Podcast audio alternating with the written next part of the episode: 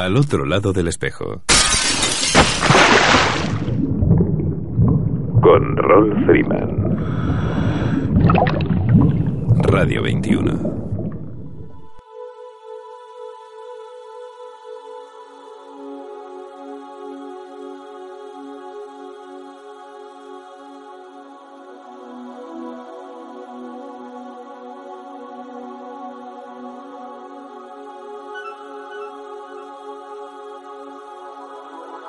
Amigos, saludos alados y bienvenidos a una nueva edición de Al otro lado del espejo.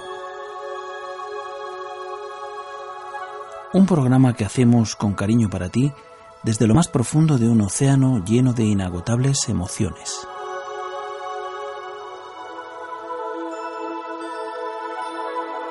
Emitiendo desde tu emisora favorita, Radio 21, a través de las ondas de la frecuencia modulada desde el 107.9 107.8, 107.5 y 107.3. Y para el resto del mundo, a través del streaming de nuestra web radio21.es.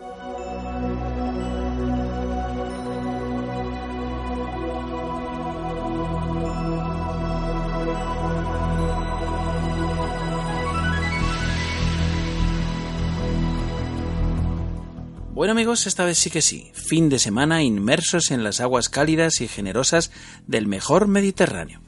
Por fin, tocamos neopreno y sentimos en nuestra piel la maravillosa sensación de mar.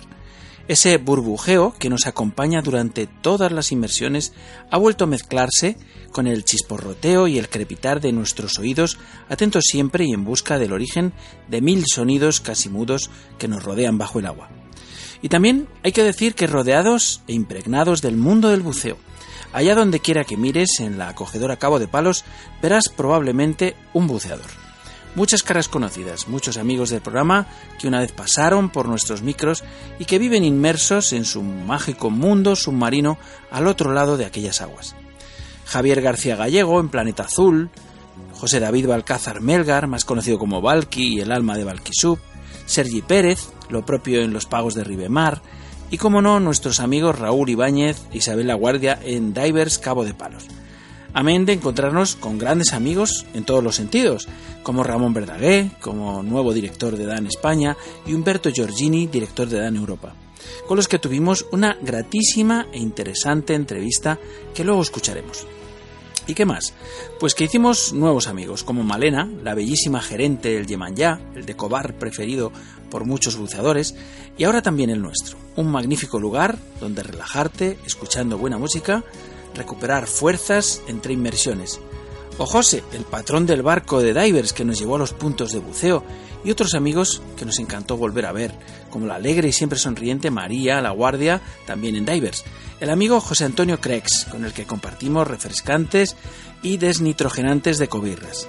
Aunque para remate total fue conocer en persona a la genial y siempre sorprendente pequeña nudibranquia, Leire Segura, y además de propina, su hermana Paula.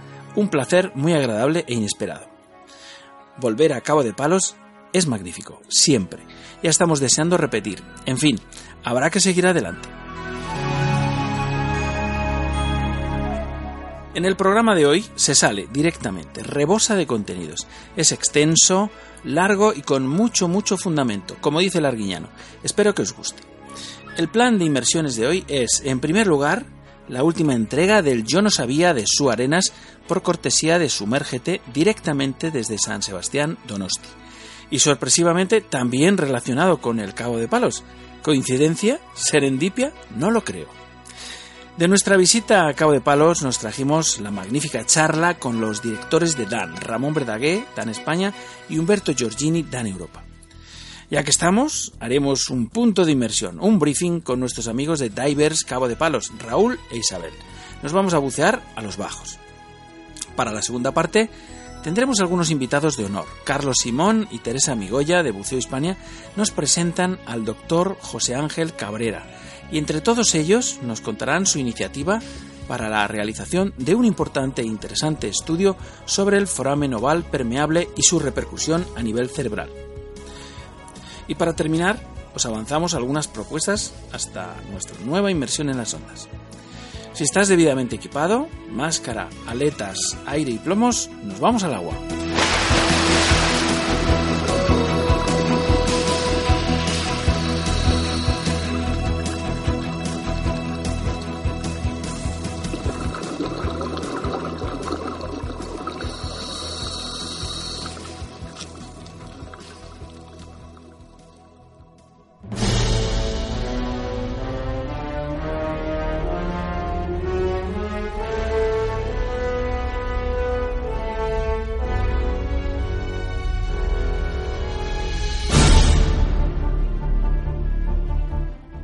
Hola chicos, una semana más aquí estamos, en al otro lado del espejo, con nuestra sección Yo no sabía.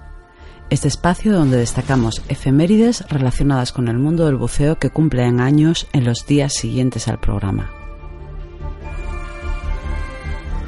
Y hoy nos gustaría rendirle homenaje a un suceso que se merece que nuestra sección sea monotemática. Y es que yo no sabía que el próximo jueves, día 4 de agosto, se cumplirán 110 años de la mayor catástrofe marítima ocurrida en nuestras costas, el hundimiento del Sirio en Cabo de Palos.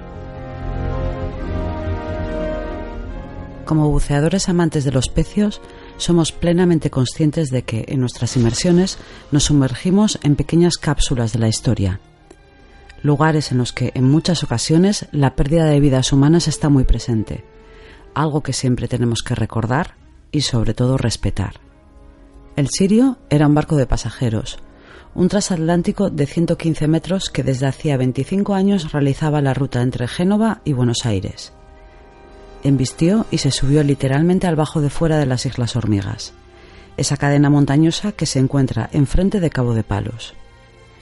Se mantuvo suspendido sin llegar a hundirse durante 16 días, hasta que finalmente se partió en dos, el Bajo de Fuera también se le conoce desde entonces como la Roca del Vapor por este suceso. Hoy podemos visitarlo a 50 metros de profundidad. La proa la tenemos en la cara sur del Bajo y la popa en el lado norte, junto con las calderas. Además, en los fondos del Bajo de Fuera se encuentran otros pecios. Así que tanto si elegimos hacer la proa como la popa, también podremos visitar los restos de otros grandes barcos. Como sabréis, este bajo es parte de la reserva de Islas Hormigas y conseguir los permisos para poder bucear en él no es nada sencillo. Sin embargo, todo el papeleo que requieren merece la pena 100%. Y no solo por los pecios que mencionábamos, sino también por la gran cantidad y variedad de vida que se encuentra en esta zona.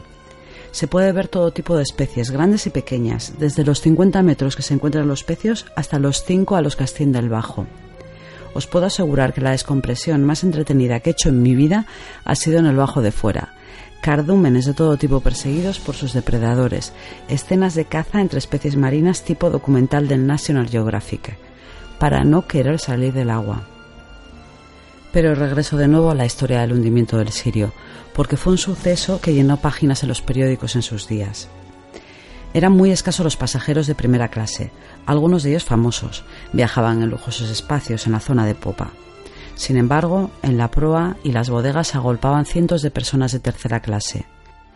Oficialmente llevaba unos 700 pasajeros. Sin embargo, son incontables el número de migrantes ilegales que habían sido embarcados en numerosas paradas clandestinas en diferentes playas de nuestra costa. Se estima que podrían doblar el número de pasajeros oficiales. El momento de la colisión fue un desastre. El capitán abandonó el barco y la tripulación no se hizo cargo, así que los pasajeros, en situación de pánico, protagonizaron escenas dantescas que no ayudaron a nada en su supervivencia. Afortunadamente, las embarcaciones pesqueras de la zona acudieron a su auxilio, rescatando a más de 600 personas. La región de Murcia se volcó en acoger a los supervivientes. Esta tragedia no puede hacer otra cosa que evocarnos situaciones que ahora están sucediendo en nuestras costas día a día. Hace un siglo éramos los europeos los que emigrábamos a las Américas en condiciones infrahumanas. 17 millones de personas en búsqueda de una vida más próspera. Malos tiempos previos a la Gran Guerra. Sin embargo, hasta en esa situación de hambruna éramos capaces de acoger a los más desvalidos cuando lo necesitaban. Y no nos queda tan lejos. Las víctimas del sirio y sus acogedores eran nuestros abuelos. La historia siempre nos ayuda a ponernos en nuestro sitio, ¿o no? Y con esta reflexión que nos ha salido así de espontánea y obligada, nos despedimos, pero no hasta la semana que viene, sino hasta la siguiente. Mientras tanto, podéis consultar fotos y vídeos de este Yo no sabía y otros que publicaremos en nuestra página de Facebook, ya sabéis, sumérgete.es. Hasta pronto.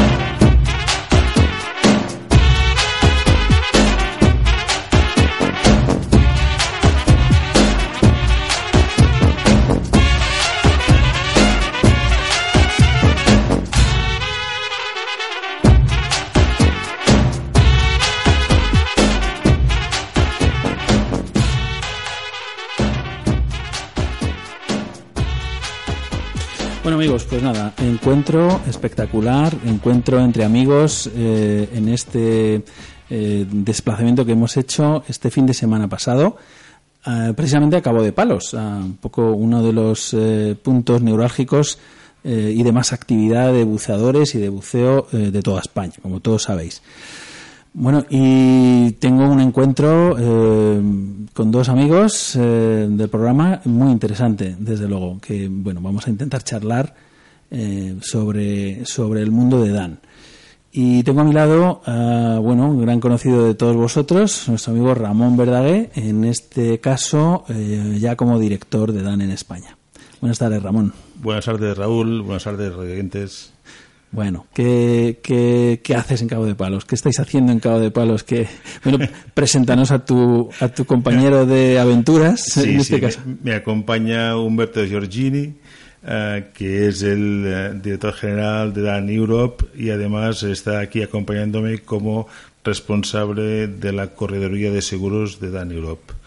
Eh, estamos, estamos haciendo la continuación de un viaje que se inició hace ya un, más de un mes, en el cual una, tuvimos la idea de acercarnos, eh, en este caso la montaña se acerca a Mahoma, vamos a eh, intentar acercarnos a los eh, centros de buceo, a, para los buceadores, hablar con ellos, intercambiar opiniones y estudiar el modo en que podemos ayudar a los centros de buceo, especialmente a los que confían en nosotros. Eh, esta idea empezó eh, haciendo toda Cerdeña, Cerdeña se pasó a Sicilia, Sicilia a Malta, Malta eh, se entró otra vez en Italia, se hicieron ambas costas italianas, se siguió por toda la costa francesa y el día 15 se entró por la parte de Portbou en Girona, allí fue donde intervenimos Humberto y yo, recogimos la pick-up cargadita hasta los topes y nos hemos ido recorriendo el litoral español hasta llegar a Cabo de Palos, donde está previsto pues que nos sustituya otro equipo, porque en casa también nos quieren ver de vez en cuando y más en verano. Eh, y aquí estamos. ¿eh? En definitiva, visitamos los centros, especialmente aquellos centros quizás en que, bueno, pues porque hay una relación especial con ellos, a veces centros que nos eh, llaman la atención. La idea es captar una, tener una idea general del, del de la, en este caso, de la amplitud, porque son muchos kilómetros de costa, son muchos centros de buceo.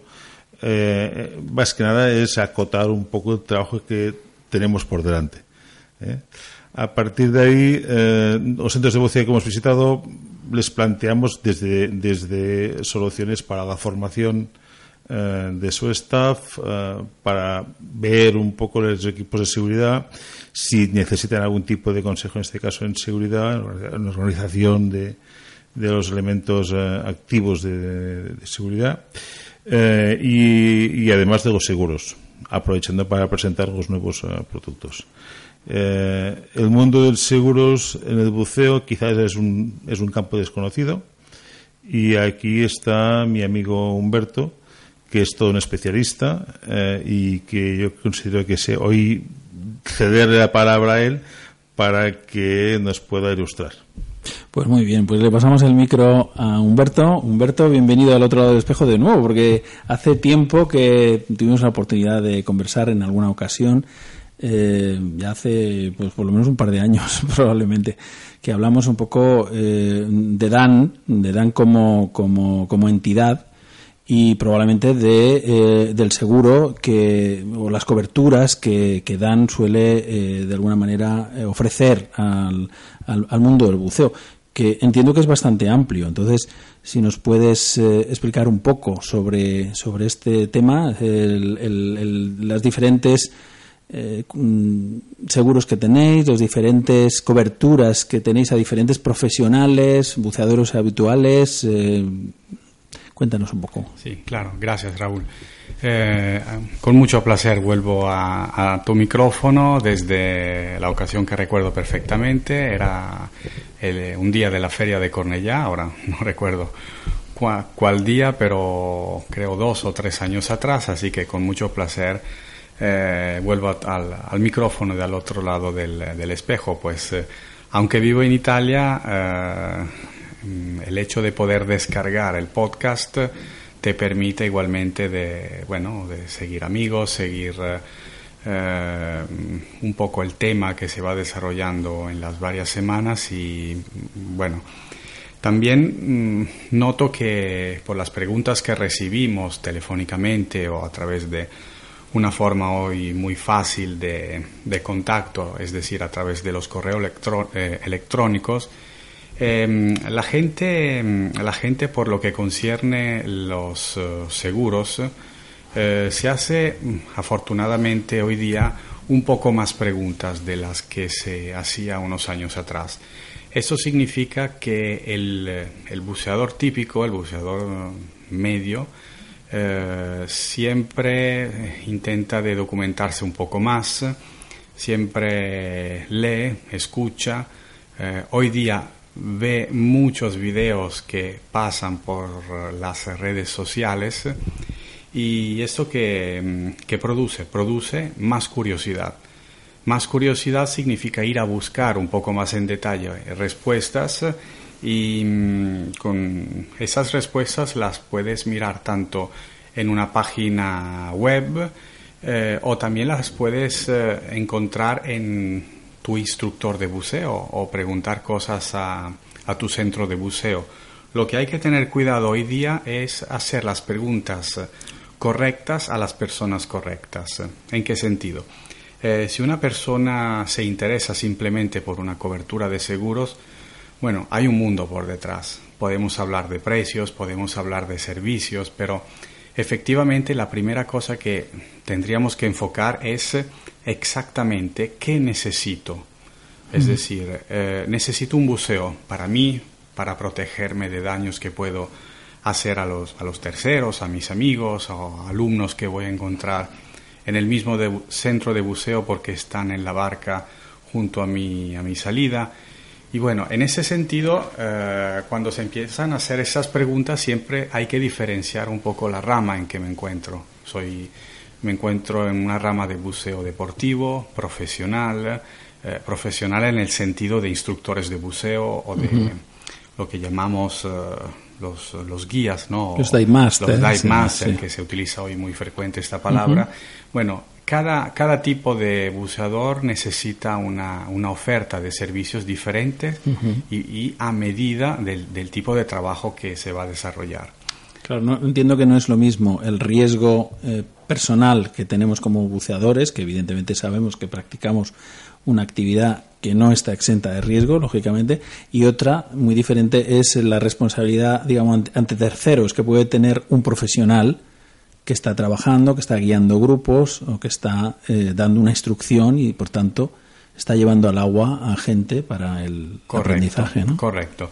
Eh, primero que todo hay que recordar una cosa muy importante. España es un país donde entre los primeros y aún hoy sigue siendo a lo mejor el único, puede ser que, que hay mm, otro más en Europa, es el único país que desde el 1997 con una ley escrita en el, eh, a través de el mm, Real Decreto, me parece Real Decreto del 1997, se mm, identifican unos cuantos eh, riesgos que tienen que ser cubiertos por eh, el seguro de buceo como obligatorio, como obligatorio para bucear en el sentido no solamente de la, de la salida del, del domingo o con los amigos del viernes por el fin de semana, pero un poco habla de, eh, de someterse a un ambiente hiperbárico.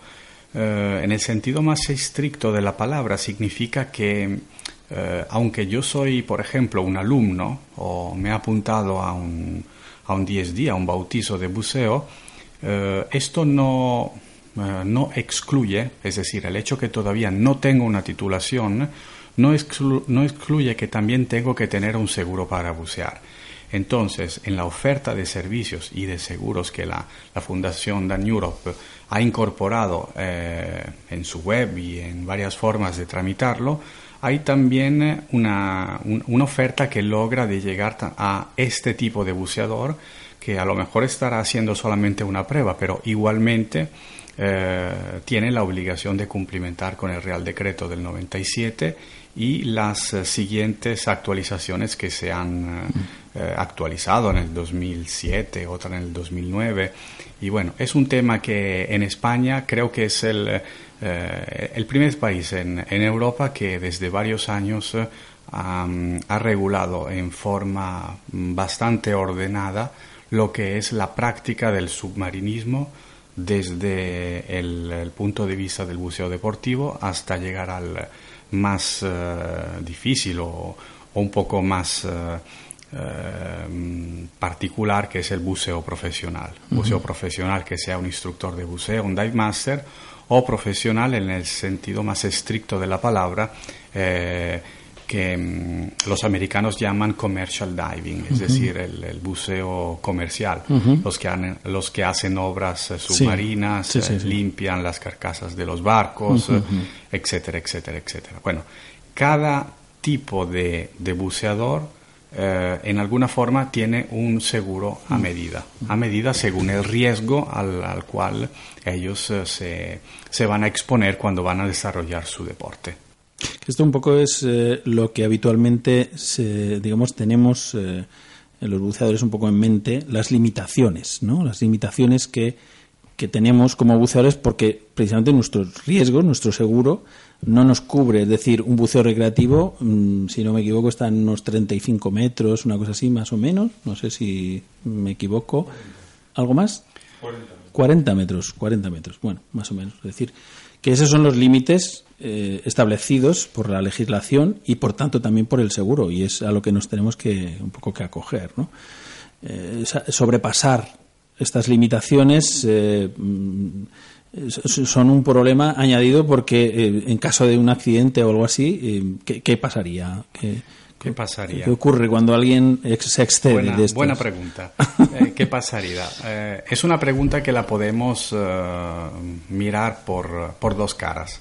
La primera es la del buceador deportivo, el recreativo, el, buceador del domingo. La otra, un poquito más eh, particular y en alguna forma más peligrosa, la, por, la, parte del instructor de buceo o, uh, ¿por qué no?, por la parte del centro de buceo que utiliza un instructor para um, hacer de guía a un, buceo recreativo. Eh, por ejemplo, mm, bueno, inútil recordar que las uh, limitaciones de profundidad eh, hay que respetarlas no porque son una ley, hay que respetarlas simplemente porque eh, fisiológicamente a nuestro cuerpo eh, se le ocurren, se desarrollan eh, algunas leyes de la física por las cuales limitadamente a tiempo, profundidad y, por qué no, gases respirados, hay que salir del agua. Hay que salir del agua ah, con una cierta velocidad para subir a la superficie. Hay que hacer paradas de, bueno, o parada de seguridad eh, por lo menos de 3 minutos a 5 metros eh, antes de subir a la barca. Y, todo esto te lo dice eh, tu cuerpo, es decir, bucear para garantizar la, tu misma salud y no porque sea una ley que te, lo, que te lo va a obligar. De todas formas, ¿qué ocurre cuando un, un buceo se desarrolla por demás de las limitaciones de profundidades que te dice, que te dice la ley? Eh, el seguro te va a cubrir, sí, no, eh, puedes tener problemas legales. Eh, las situaciones a las cuales se puede encontrar un buceador son varias. Por ejemplo, bucear a más de 40 metros en, puede ser entendido en dos formas, por las cuales en principio es difícil comprender por qué un buceador ha buceado a más de 40 metros. Y si un seguro tiene una limitación tan estricta, hay que preguntarse si bajar un poco más ha sido intencionalmente, ha sido un error de haber planeado tu perfil de buceo o simplemente ha sido necesario porque tenías que ayudar tu compañero de buceo o un grupo de buceo a, a, mantener un, perfil de, de, buceo de grupo adecuado. Es decir, el hecho que una persona se pase de un metro, un metro y medio o más la limitación de profundidad de lo que llamamos buceo recreativo, esto eh, no significa necesariamente que su seguro de buceo no le va a cubrir. Además, los seguros de buceo, y en este caso yo te estoy hablando por el seguro de IDA, es decir, la compañía de seguros de propiedad de la Fundación DAN, ha tomado seriamente en cuenta la posibilidad que un buceador, eh, por razones ajenas a su voluntad previa, eh, sobrepase las limitaciones de profundidades en un territorio e igualmente el seguro le pueda cubrir. ¿Por qué? Porque además de tener limitaciones eh, estrictas por metros, hay que mirar también la letra pequeña del seguro, y eso es un consejo que queremos dar a, todos los amigos del, al otro lado del espejo, porque en la letra pequeña podemos encontrar informaciones que afortunadamente pueden ir a nuestro favor, pero también pueden ir contras, sobre todo si no le conocemos. A nuestro favor, ¿por qué? Porque, por ejemplo, en, eh, en la afiliación que nosotros aconsejamos a, a, los buceadores de suscribir, la Dan Sport Silver para buceadores deportivos, eh, si por un lado tenemos una profundidad absoluta de 130 metros de, profundidad como límite, por otro también tenemos las presiones parciales, que quiere decir que a veces eh, el hecho de tener un seguro que, entre comillas, me va a cubrir por profundidades bastante largas, no significa que necesariamente tengo que llegar a esa profundidad para llegar a una exclusión. ¿Por qué? Porque los mismos seguros de buceo en, lo que llamamos la, letra pequeña o en una terminología un poquito más técnica en las condiciones generales de contrato, eh, se pueden encontrar también las presiones parciales de los gases mm. que se van a utilizar para bucear. En este caso estamos hablando de 1.6 de presión parcial del oxígeno y 5 con 5,95 de presión parcial del nitrógeno.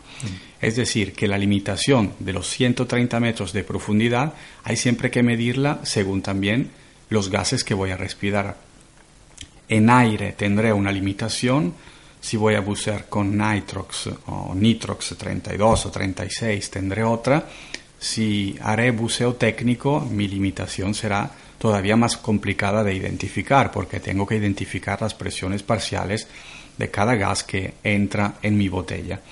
Esto eh, simplemente para recordar a todos que mm, bucear es un deporte muy seguro, es un deporte muy bonito, es un deporte eh, que en alguna forma eh, permite a la gente de, encontrarse, es muy divertido ir, a cenar después de, de, haber buceado con el grupo, pero igualmente tenemos siempre que recordar todas, pero de verdad todas las reglas que nuestro instructor nos ha entregado cuando sacamos el open water.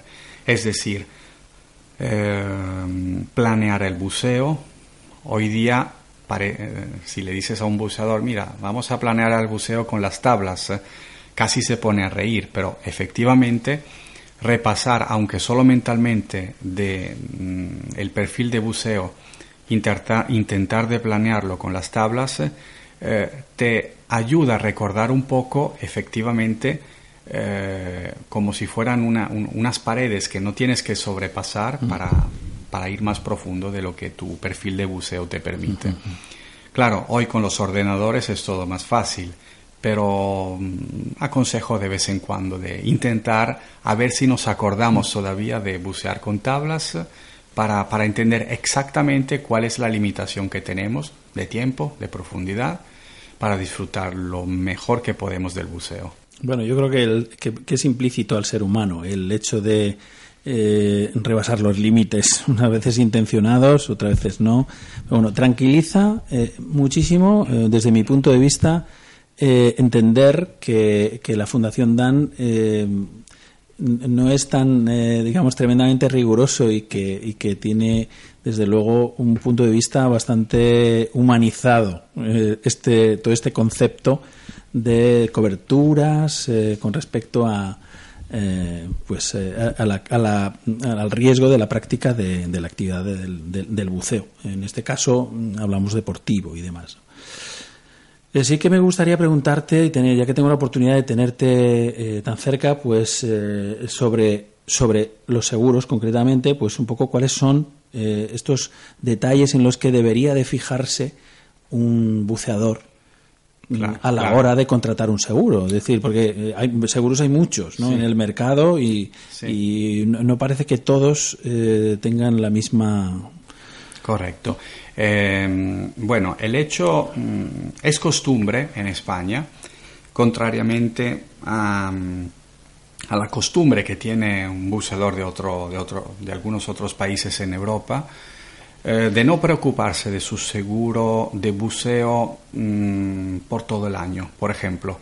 Pues eh, como no, no, logra de planear, mm, naturalmente, por varias razones, eh, de bucear todo el año, a veces se le ocurre de sacarse un seguro de, de, un día, de un fin de semana, de un mes, y bueno, después de volver a casa lavar todo su equipo de buceo, eh, y planear el la próxima inmersión, puede ser que van a pasar 3-4 meses antes de volver a bucear y al volver a bucear tener el mismo problema, es decir, llegar al centro de buceo eh, y poder demostrar su titulación de buceo, su certificado médico y el seguro antes de poderse apuntar a un grupo para, para ir a bucear con un centro de buceo.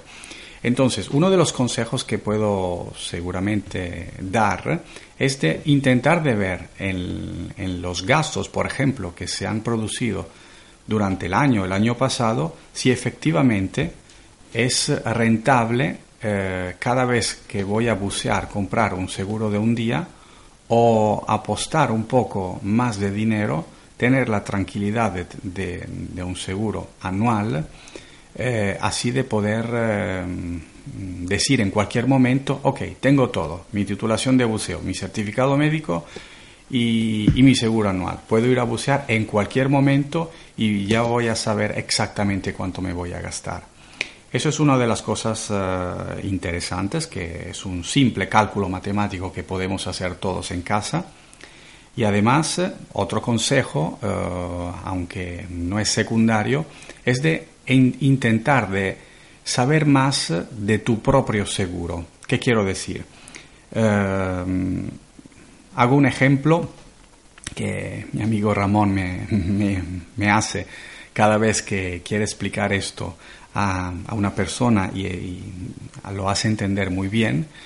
Que, mm, por ejemplo, si yo quiero ir a comprar una, prenda o unos zapatos en una tienda, probablemente yo soy el comprador, yo soy el, consumidor de, esto, así que entro en la tienda, miro si me gusta, si, es de mi talla, si, me gusta el color y sobre todo miro también lo que cuesta. Es decir, soy, soy yo que voy a elegir algo para mí, soy yo que voy a elegir algo que me gusta y soy yo que voy a elegir algo que me gusta y que tiene un precio que considero razonable para hacer la compra. Al contrario, eh, en el mundo de buceo, mm, eso, es, eso, es, una pregunta para, para todos. ¿Lo hacemos así?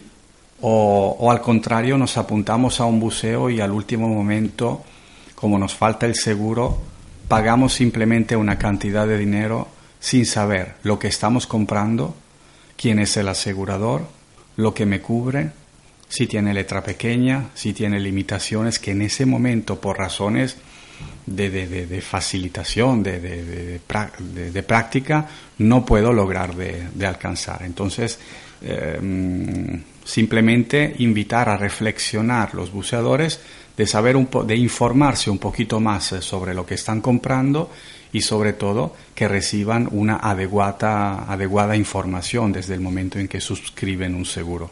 Mm.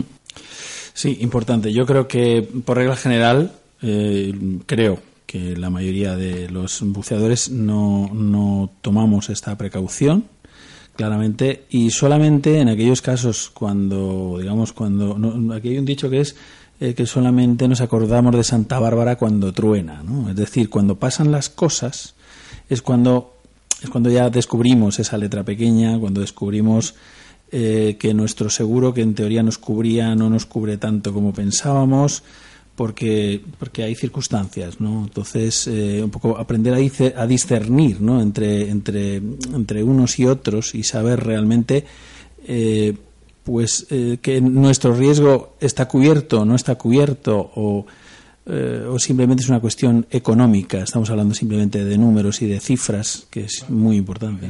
Hay muchos imagos malentendidos y, y en el mundo de los seguros de buceo también no es ninguna excepción eh, por ejemplo, eh, muchas personas suscriben un seguro pensando, pensando que eh, les va a cubrir cualquier incidente que les pase médico. Dan, por ejemplo, tiene el acuerdo de seguro para cualquier tipo de accidente médico y incluida la sospecha de accidente disbárico. Y esto lo recalco porque es importante. Imaginemos que salimos de una inmersión, nos encontramos mal, nos duele una articulación, nos duele algo el cuerpo, estamos cansados, eh, eh, vamos al médico al día siguiente, eh, el médico nos hace una serie de pruebas y al final quizás, como él puede parecer, porque ustedes se confunden que se trata de accidente disbárico, si nos ponen en cámara una tabla normal, tiene un precio de 4 o 5 mil euros, una sesión normal, y, y, al final no hay, vemos que no hay mejoría, por lo tanto no es accidente disbárico, y al no ser disbárico, el, el, el, seguro aquel no cubre. Entonces, porque quizás era una distensión muscular, porque era algún otro tipo de accidente no relacionado con el buceo. Claro. Claro, eh, esto. Eh, oye, de tener que pagar 4, 5 o 6 millones de bolsillo, eh, esto afecta y mucho. ¿eh? Por esto, por ejemplo, el de Dan sí que te cubre incluso la sospecha de accidente disbárico. ¿eh? Esto es importante, ¿eh? esto es importante saberlo porque, eh, bueno, es lo que digo, no, no sabemos, no tenemos muy claro qué coberturas tenemos y a la hora de la verdad, pues, eh, en fin. Y es más, y hay una cosa que me interesa también bastante. no sé si al final todo el mundo termina recurriendo a Dan porque, porque claro, no es una cuestión solamente de, coberturas eh, económicas de, una, de, índole médico, ¿no? sino que eh, cuando ocurre algo mm, no estamos seguros de que el servicio que nos va a atender tiene los conocimientos eh, con respecto a enfermedades descompresivas o con, relacionados con, con, patologías o con, con accidentes del mundo hiperbárico, ¿no? Y a veces Exactamente. Creo que se consulta, se consulta a Dan al final. Hasta ahora hemos hablado de seguros. Eh, aunque inicialmente hemos, eh, em, Ramón ha comentado algunas características de la, de la Fundación DAN.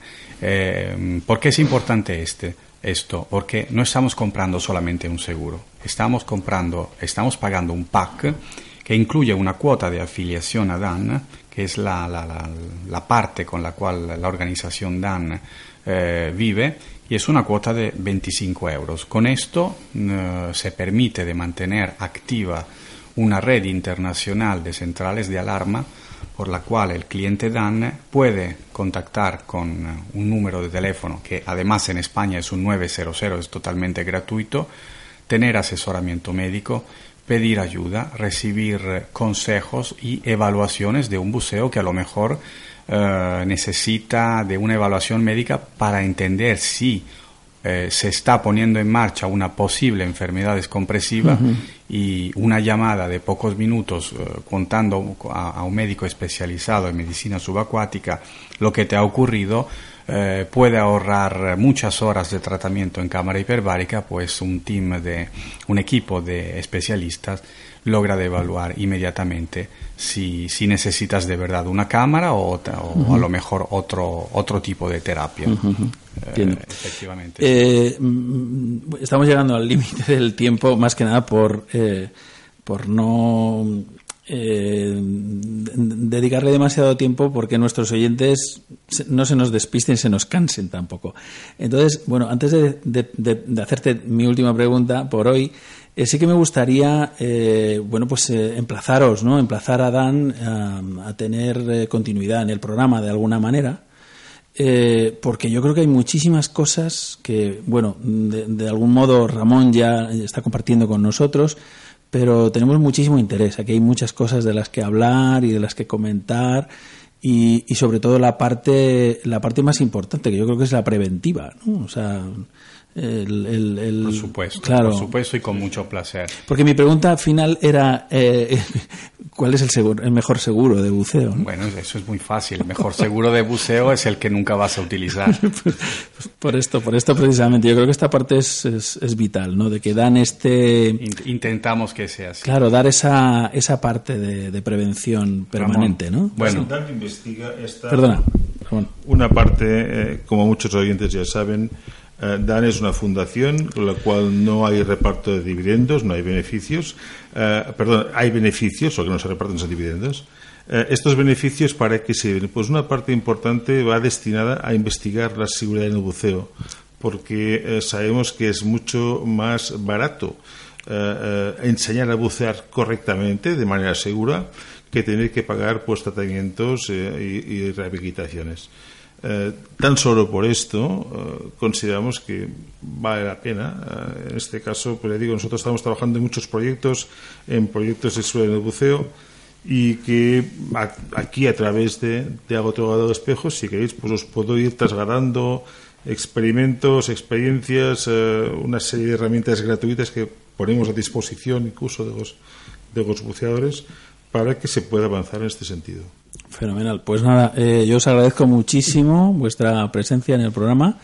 Eh, ha sido un lujo el poder, eh, bueno, conocer a Humberto personalmente, directamente. Gracias, a, ti, Raúl. Gracias por la oportunidad. Gracias también a tu público del otro lado del espejo. Y seguro que estaremos aquí por tus micrófonos para ir eh, explicando un poquito más en detalle los varios proyectos de investigación por los cuales se beneficia toda la comunidad del buceo. Fenomenal. Pues eh, un placer, eh, Ramón. Eh, ¿qué, voy a decirte? Que cada vez que te veo se me abren las carnes. Porque me encanta, me encanta tu compañía, tu amistad, desde luego, y, y, que tus consejos, bueno, para mí son valiosísimos y sobre todo que esa filosofía que, que transmitís aquí la compartimos y creo que los, nuestros oyentes también, ¿no? El, muchas, muchas el, buen buceo y... Aprovecharía también este, esta ocasión para agradecer a todas las personas, aquellos buceadores que nos han visto durante esos días de periplo por la costa mediterránea, que se han acercado a saludar, que se han acercado a preguntar, se han acercado a beber agua, eh, venían sedientos. Eh, a todos ellos, pues también muchísimas gracias. Eh, al fin y al cabo, estamos aquí mm, para ellos y por ellos. ¿eh? Nos gusta el buceo, vamos a seguir con ello. Correcto. Hasta pronto.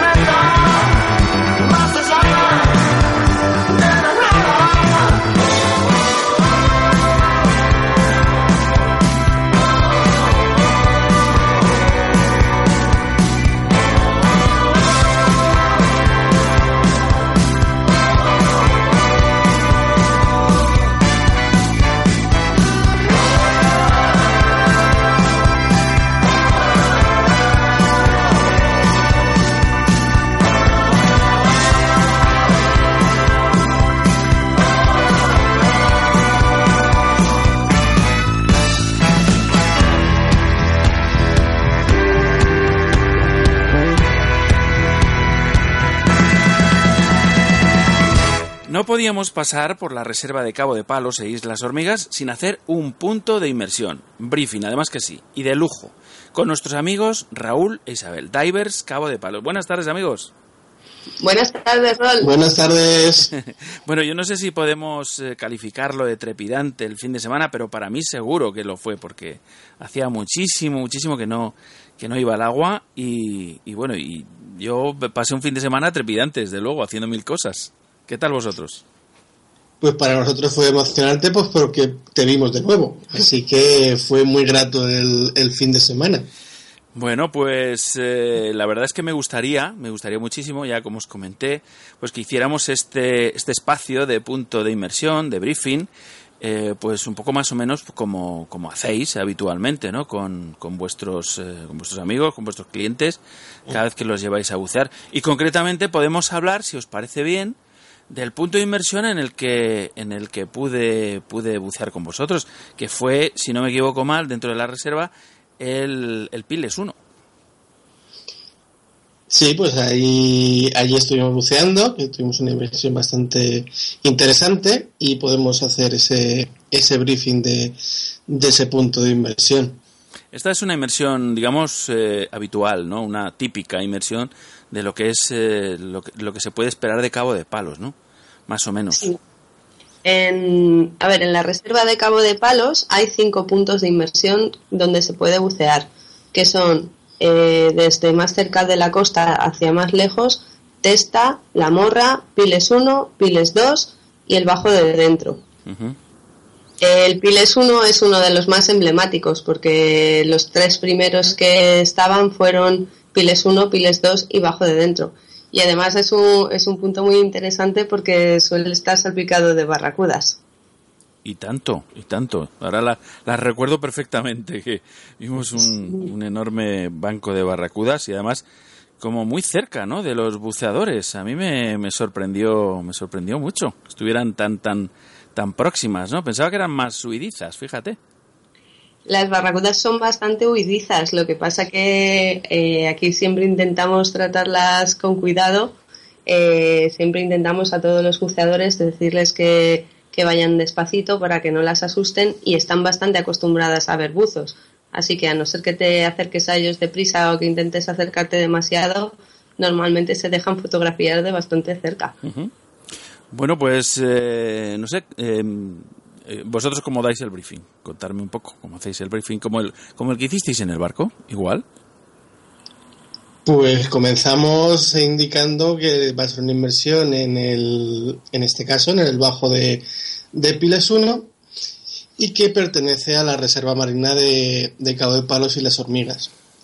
El Piles 1 además es una, es un, como todos los bajos en la reserva, es una montaña submarina que tiene forma de barra de pan y que asciende hasta los 7 metros más o menos.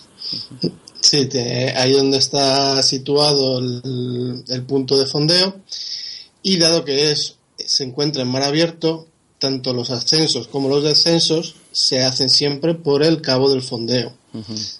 Además es un punto donde, como está en mar abierto, donde a veces es bueno, a veces es bastante co corriente que haya corriente o oleaje en superficie.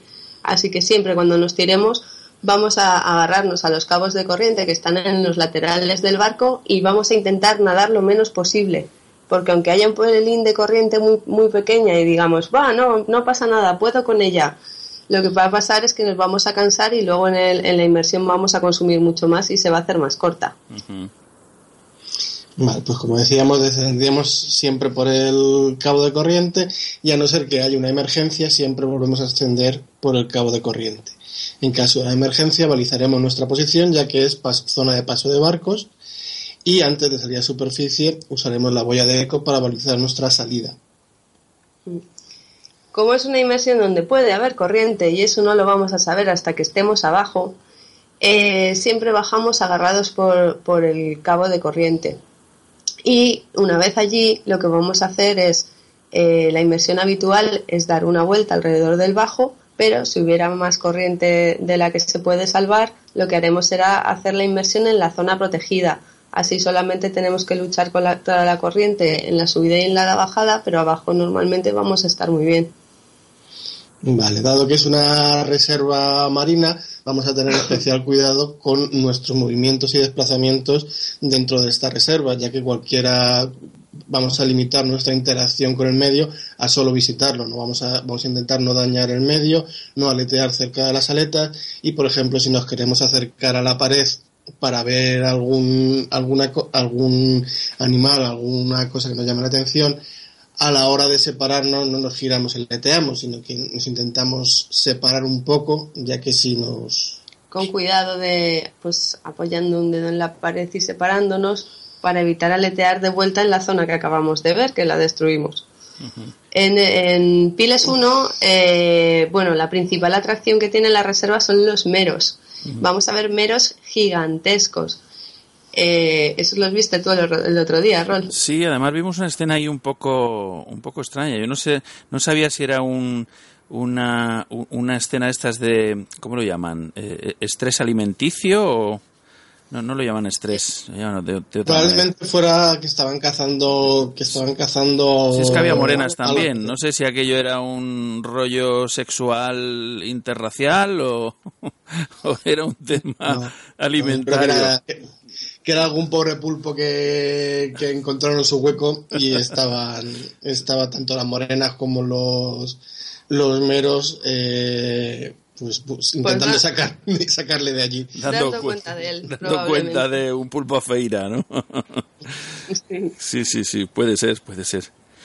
Bueno. Esta es la época en la que los pulpos están más grandes y algunos se envalentonan y salen de día. Claro, en las calas muchas veces los vemos que ya están grandotes y se atreven a andar por, por la playa como si fuera suya. Pero en la reserva, como los meros son tan enormes, se los comen de todas formas. Claro. No pueden con ellos. Bueno, hubo una escena mm, muy interesante que protagonizó Raúl precisamente y que la tengo, bueno, la tengo reflejada en mi retina, desde luego, perfectamente grabada.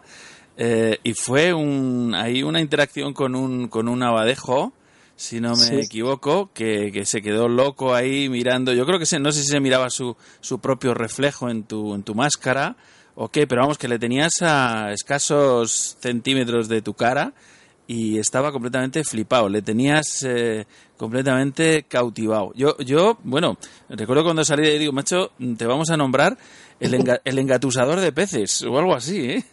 La verdad es que fue sorprendente por, por la reacción del, del abadejo, que no, no es que fuera yo, sino que vino él. O sea, yo no fui el protagonista, yo fui el mero observador. Él, él es el que se acercó a, a, a ver, a mirarnos, y pues pudo, pudo ser el reflejo, pudo ser eh, que le hicieran gracia las burbujas. No tengo muy claro qué, qué fue, pero la verdad es que estuvo bastante rato allí a, a escasos centímetros de, de mi máscara y bueno, mm, curioso. Es, es habitual, así esa un poco esa interacción por, por parte de la vida de la vida marina con los buceadores, o sea, pues sabemos que son curiosos, ¿no? Pero claro, y supongo que claro, la gente pues eh, con la instrucción como nos disteis en el barco, ¿no? De evidentemente no tocar nada, ¿no? Porque aquello es una reserva y hay que preservarla ante todo, que es la, la parte más importante, ¿no? Pero claro, el que el que la propia vida marina venga a interactuar con el buceador por su propia curiosidad, eso es, eh, es inevitable, claro. A ver, los peces son muy, muy cotillas. Si vas despacito y llevas una buena flotabilidad y llevas el- la respiración rítmica, sí que se acercan muchas veces a, a mirar qué eres. Yo supongo que además un ¿qué eres? y se come.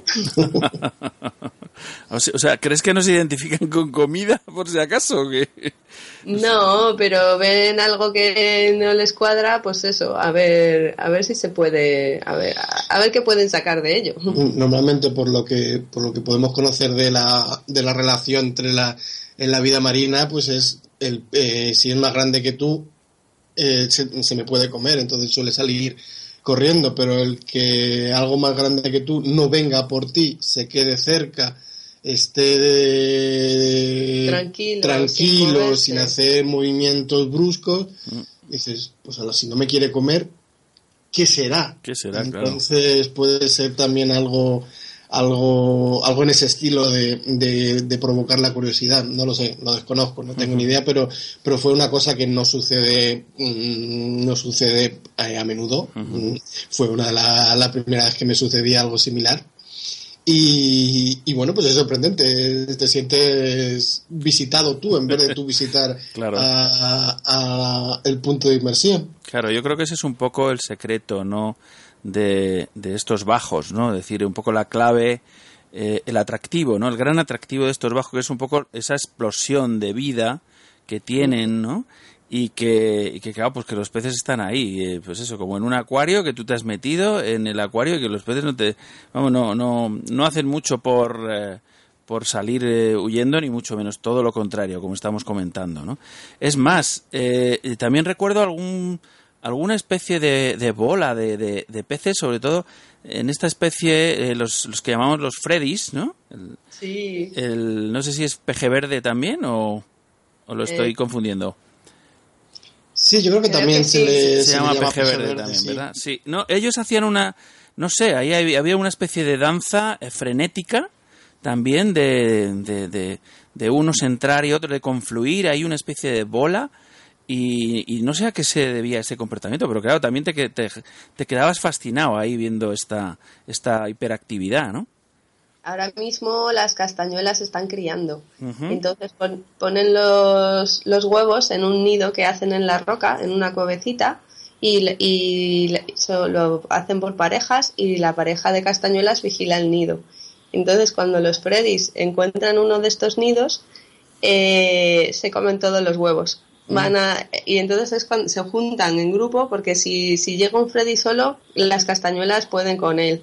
Pero si llegan 30 40 Freddys todos a la vez, alguno pasa. De hecho, pasan muchos, porque mientras la castañuela está ocupada con uno o con dos, todos los demás le están pasando alrededor.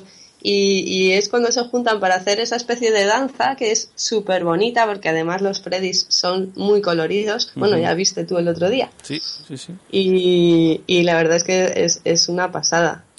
Bueno, estoy Otra seguro. bola, otra también con los Freddys que se produce y no sé, también se, ahora mismo coincide con la época de cría de, de las castañuelas, es la época del apareamiento, en el que pues eh, sale una hembra disparada, suelta los huevos y van todos los Freddys machos a, a soltar el esperma también allí entonces también se mueve, se, mueve- se crea una danza de color y de y de y de como espasmódica entre un que va de un punto a otro todos los Todos los Freddys a la todos vez. los Freddys a la vez que es bastante colorido y, y, Sí, muy vistoso. Muy, vistoso muy- sí. Bueno, curiosa, curiosa esta inmersión, la de Piles 1. Eh, ¿Hasta qué profundidad bajamos habitualmente, Raúl? Pues el Pilis 1 tiene un fondo de 28 metros por un por su cara por su cara oeste y 26 eh, por la cara por la cara este. Entonces nosotros creo que no bajamos de 21 metros, que fue cuando fuimos a ver aquella aquella danza de los meros y las morenas, creo que fue nuestro punto más, más bajo. Sí, puede ser, efectivamente. En el Piles 1 eh, tiene un- uno de los lados de la barra de pan, eh, de los lados largos, es una caída escarpada que cae eso como hasta 25-26 metros y la, la otra cara eh, va bajando de forma gradual. Entonces eh, es una inmersión que está recomendada para, para cualquier nivel porque se puede hacer la inmersión de 18 metros para arriba, que además es donde suele estar la vida, más cantidad de vida, eh, o se puede hacer una inmersión un poco más profunda para avanzados. La dificultad con esta inmersión no es tanto la parte de, de, eh, el recorrido, digamos, como la- las condiciones que se pueden dar allí. Hay días buenísimos que puede ir cualquiera, pero, pero también hay días que se junta mucho oleaje y mucha corriente y, lo, y son cosas, sobre todo la corriente, que hasta que no estamos abajo no lo, no lo podemos ver. Así que para ir a la reserva sí que es recomendable tener cierta experiencia eh, de buceo, ser capaz ya de controlar bien la flotabilidad para no romper nada y estar y, y- y controlarnos nosotros para saber que cuando nos, si nos enfrentamos a una corriente vamos a estar tranquilos y vamos a poder con ella. Bueno, a ver, eh, os aseguro que yo creo que esta corriente que, que, nos pilla justo desde, desde lo que es el barco, la prueba del barco, la, la boya de superficie, hasta, hasta el punto, hasta que tocamos el punto abajo, eh, yo creo que es de las corrientes más fuertes a las que yo me, me- me he enfrentado, ¿no? Y, bueno, porque claro, es decir, era- auténticamente éramos unas banderas allí ondeando al agua, nunca mejor dicho, y bueno, con una fuerza que solamente pensar eh, pues que alguien se suelte de este de esta de este fondeo eh, ¿Mm? bueno, yo no sé dónde terminaría hasta que pueda salir, ¿no? Con, con- como decís, con esta, con este, mm, o sea, el sacar una boya, el marcar tu posición y demás. Cuando, cuando quieres reaccionar, eh, estás llegando ya a la otra punta del Mediterráneo, me da la impresión, ¿eh? No sé si os ha pasado alguna vez o habéis tenido alguna, alguna susto de este tipo. Eh, a ver, no es algo ajeno en Cabo de Palos. En nuestro caso no hemos no nos ha, no hemos tenido esa Bueno, espera. Eh, Bueno. El otro día vino, vino, vinieron unos chicos a bucear y, y además avisamos, chicos, hay corriente, agarraos al cabo de fondeo, tiraos con él en la mano porque parece que, que la corriente es un- bastante fuerte y, y, y bueno, y, como siempre, pues hubo uno que se tiró un poco antes de tiempo y, y desde y llegó al agua y mientras se dio la vuelta para poder agarrarse al cabo de corriente ya se lo había llevado la corriente más allá del barco. Menos mal que nuestro patrón estuvo ahí muy rápido y le tiró el, el aro con el, el aro salvavidas con el cabo y pudo agarrar ahí. Y, y nada, nada, le recuperamos y ya está, pero, pero sí, o sea, la corriente que tuvisteis vosotros el otro día es una corriente bastante leve para lo que puede llegar a ver por aquí. Bueno, bueno, en la, en la parada de Eco, cuando estuvimos haciendo la parada de seguridad, desde luego ahí era absolutamente espectacular. O sea, yo decía, Dios mío, esto es impresionante. Y eché de menos una parte de mi equipo, fijaros. Es que luego creo que lo comenté. Yo, yo siempre llevaba un cordino, un cordino de corrientes, precisamente para amarrarte al fondeo, mientras que Mm. estás haciendo esta parada. Más que nada por seguridad, ¿no? Porque en un momento dado se te sueltan las manos, pues estás sujeto eh, por este cordino y, y te da bastante tranquilidad. Así que en la próxima visita que yo haga a Cabo de Palos no voy a olvidar este detalle, esta, este cordino de corrientes que es muy, es muy importante. Yo creo que hay usarlo en estas, en estas inmersiones. Pero el cordino de corrientes, ¿cómo lo amarras a cabo? Eso no, lo llevas en tu equipo, amarrado a tu jacket. Es un cordino que Mm. puede ser, en este caso, yo lo llevo hecho una cadeneta, ¿no? Son como, tengo como dos metros de cordino que lo uso pues para, por ejemplo, eh, echar el, el equipo al agua, si me quiero terminar de equipar en el agua. Está amarrado al barco. Y luego, Mm. este cordino lo puedo usar también bajo el agua, recogido, así hecho una cadeneta, eh, más cortito, pues, eh, pues eh, rodeas el fondeo y, y lo tienes y, y tú estás amarrado al, Al eh, cordino. al ah, vale, pero claro. lo con la mano. Sí, sí, claro, por supuesto. Vale, vale. Entonces sí. puedes hacer la deco incluso sin estar agarrado, pero estás asegurado. Es como cualquier otro eh, cordino de seguridad que se pueda emplear en cualquier en cualquier otra operativa, ¿no? Bajo el agua o fuera del agua, claro, por supuesto. Bueno, chicos, entonces salimos, salimos del punto de inmersión. Muy bien, pues eh, salimos, salimos de, de, de allí, ya sabes, siempre haciendo la parada de seguridad de 3 minutos a 5 metros. Sí. Y luego siempre eh, queremos llegar con aire a superficie, así que para el guía, para poder eh, planificar el recorrido, tiene que saber que, cuánto aire lleváis en la inmersión. Ujú. Así que siempre hay que avisar a media botella y a 70 bares, que va a ser cuando empecemos a subir, porque si las condiciones están bien no va a haber ningún problema, pero si hay un poco de corriente o oleaje en superficie, queremos llegar a superficie con 50. Ujú. Así que es cuando vamos a salir. Pues- Eh, empezamos a salir con 70 bares.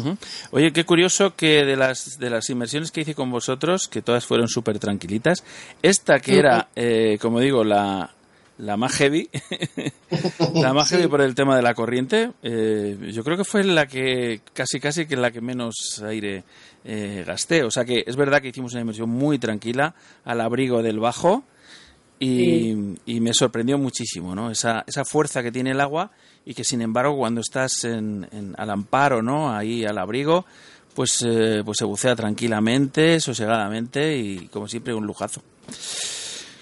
Muy bien, pues, eh, pues nada, yo creo que, que este, este punto, este punto que es un ejemplo de, como decimos, de, de- de inmersión en, en Cabo de Palos, eh, pues yo creo que todo el mundo tiene que terminar conociéndolo, si no, si no lo conocen ya, que seguro que sí. Eh, Es bastante, bastante, bastante interesante y una muestra de, de lo que es bucear ahí en mar abierto en, en Cabo de Palos. ¿Alguna cosita más me queréis contar? Este año, eh, otros años las bogas llegan en octubre, a, bueno, a finales de agosto y se quedan hasta octubre, noviembre. En octubre es cuando están en su apoteosis los bancos más grandes. Pero este año eh, han criado aquí y hemos, estamos teniendo bogas desde junio más o menos, ¿no? Sí, hay bancos, bueno, ya lo viste tú, que hay bancos de, de bogas por, el momento eh, de tamaño mediano, no son, no son todavía grandes eh, del todo, pero ya, tienen su tamaño y entonces lo que favorece eso es que haya más depredadores. Ah. Y al haber más depredadores, hay movimiento, hay, hay más vida, hay, más espectacularidad en la, mm. en la vida de la reserva. Hay veces que llegamos, eh, encontramos el banco de bogas y ya simplemente nos paramos allí para ver cómo llegan cazando los, los dentones, las mm. doradas, eh, bueno, los meros, los abadejos, las barracudas, y ya no hace falta ni dar vuelta a la reserva ni nada, porque estamos como viendo una película, todo delante nuestro. Claro, claro.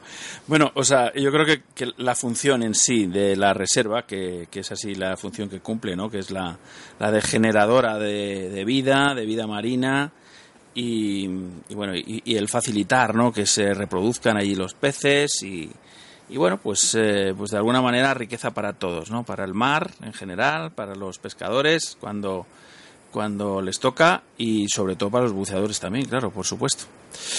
Eh, mi próxima inmersión, o si la próxima inmersión que alguno de nuestros oyentes eh, quisiera hacer en Cabo de Palos, pues tendrá que reservar con vosotros. ¿Cómo, ¿Cómo se ponen en contacto, chicos?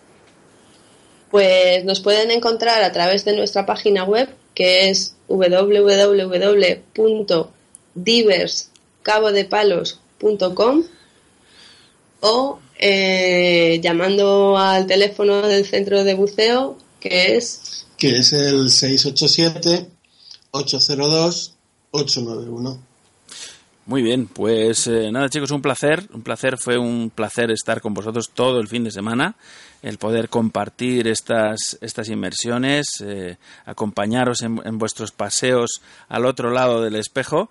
Lo pasé genial, mm, disfruté muchísimo y, ya me tocaba, ¿eh? ya tenía ganas, hacía casi, casi, casi un año que no, que no tocaba el agua de esta manera en, mar abierto y bueno, disfrutando muchísimo. Lo pasé muy bien. Un placer. Nosotros igual, estamos encantados de, disfrutar contigo de, del mar, de las inmersiones, de la reserva, de las calas, de, tu compañía y de, y de bucear bien acompañado. Desde luego, incluso eh, las de Cobirras también porque, eh, bueno, hay una concentración de centros de buceo, de amigos, de gente, de conocidos, de los foros, de las redes sociales, de, en fin, pero que están todos por allí, ¿no? O sea, es, es muy, muy chulo. Cabo de Palos es un poco una extensión también del, del buceo del centro de Madrid, ¿no? Es, es, rarísimo no darse una vuelta un fin de semana por Cabo de Palos y no encontrarte algún, algún conocido, alguna cara conocida, alguna cara amiga. Y nada, pues eh, que tenemos que repetir porque yo creo que Cabo de Palos no se acaba nunca. Y como siempre decimos, no hay dos inversiones iguales, aunque sean en el mismo punto. Así que nada, chicos, un placer, mucho éxito en esta aventura de, del centro Divers Cabo de Palos y esperamos volver, ¿eh? Lo antes posible. Y nosotros esperamos que vuelvas. Muy bien, chicos, pues un abrazo fuerte. Hasta pronto. Un abrazo. Un abrazo. Hasta luego, Rol. Al otro lado del espejo. Con Rol Freeman. Radio 21.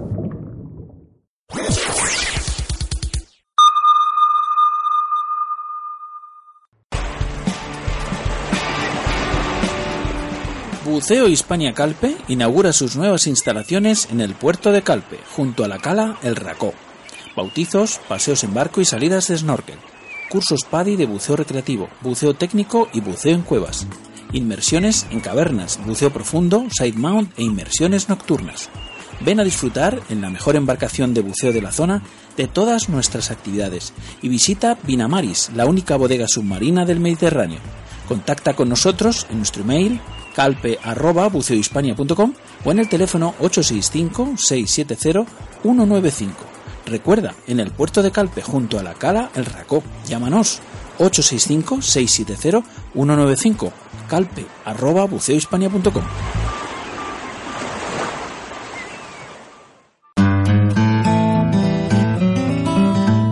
¿Te interesa la preservación de la biodiversidad marina? Alianza por los Tiburones de Canarias te necesita. Con un pequeño gesto tú puedes invertir en cambios positivos y sostenibles para la conservación de hábitats naturales de tiburones en aguas canarias. Si quieres colaborar con el proyecto de identificación de hábitats de tiburones ángel en aguas canarias, puedes adoptar tu angelote y asegurarte que con tu generosa donación estás contribuyendo para la identificación de hábitats del tiburón ángel y el seguimiento de largo plazo de sus poblaciones. Cada certificado de adopción tiene un valor de 30 euros como donación y está asociado simbólicamente a un angelote identificado por un nombre único.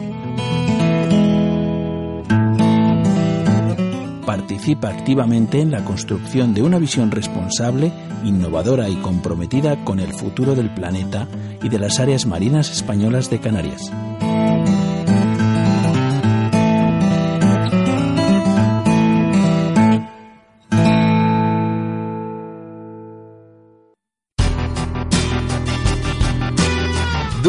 In Daylight Lab. El laboratorio fotográfico profesional de referencia en toda España se llama Daylight Lab. Que tus límites solo sean tus sueños. Para hacerlos realidad en copias de la máxima calidad y durabilidad, según las certificaciones Digigraphy by Epson, hasta el montaje y presentación más exigente. Siempre en las mejores y profesionales manos. Daylight Lab, el laboratorio fotográfico profesional. Estamos en Madrid, en Prudencio Álvaro 41, Metro Pueblo Nuevo, o en el 91 367 0191, o también en info arroba daylightlab.com. Do it in Daylight Lab.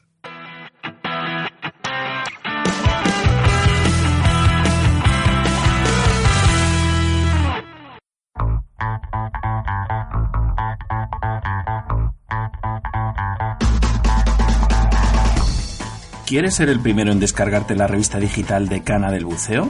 Suscríbete a Acusub.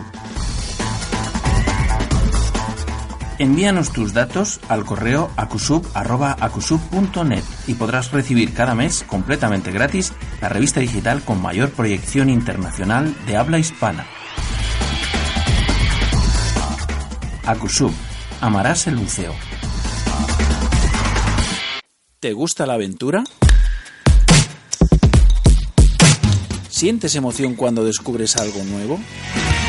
Entonces un curso de cuevas es para ti. La cueva del agua, el pozo azul, la cueva del Morait serán los escenarios de lujo de tus aventuras y además mejorarás como buceador. Lo puedes lograr con un experto side mount y full cave instructor, Oscar L. García. Contrata tu curso en darksidemount.com. ¿Te gusta la aventura?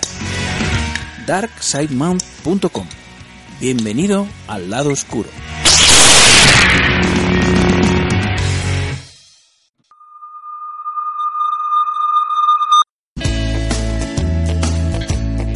Si te incorporas a la sintonía, estás escuchando Al otro lado del espejo, una ola de espuma rompiendo en la arena de tu dial.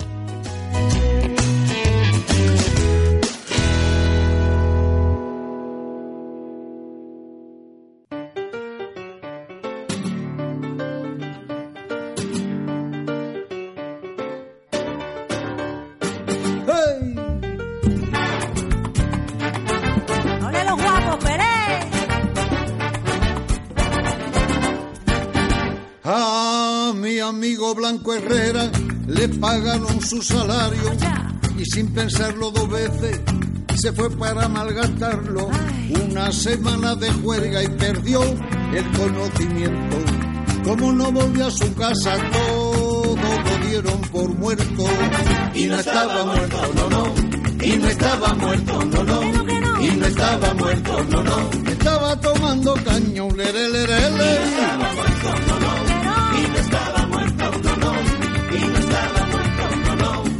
que chévere. Y así sigue la historia. Pero al cabo de unos días de haber desaparecido. Escucha, encontraron a uno muerto. Muertecito muy, muy, muy parecido. Le hicieron un gran velorio. Le rezaron la novena. Le perdonaron su deuda. Y le enterraron con pena. Y no estaba muerto, no. Y no estaba muerto, no, no. Y no estaba muerto, no, no. Estaba tomando caño, le, le, le, le, le. estaba muerto, no, no. Y no estaba muerto, no, no. Y no estaba muerto, no, no. Chévere, que chévere.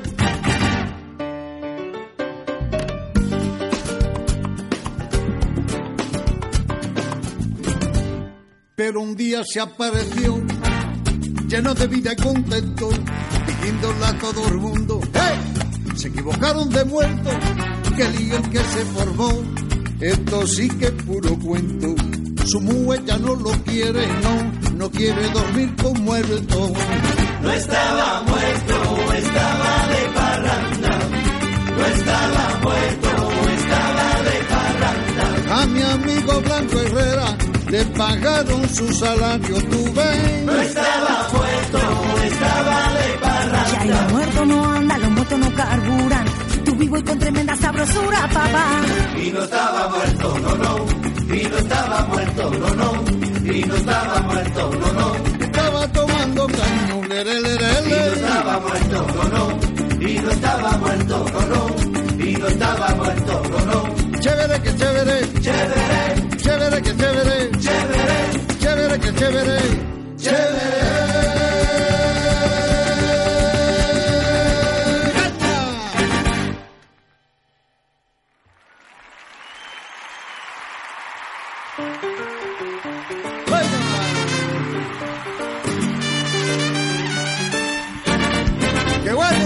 Esos metales reciclados.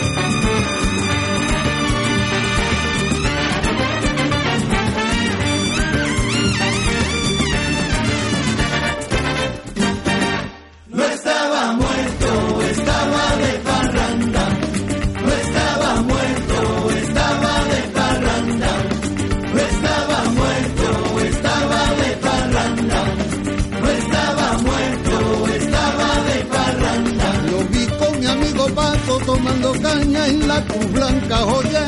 No estaba muerto, estaba de parranda. Pone la saquilla a la guitarra para que suene. Pone la saquilla a la guitarra para que suene. No estaba muerto, estaba de parranda.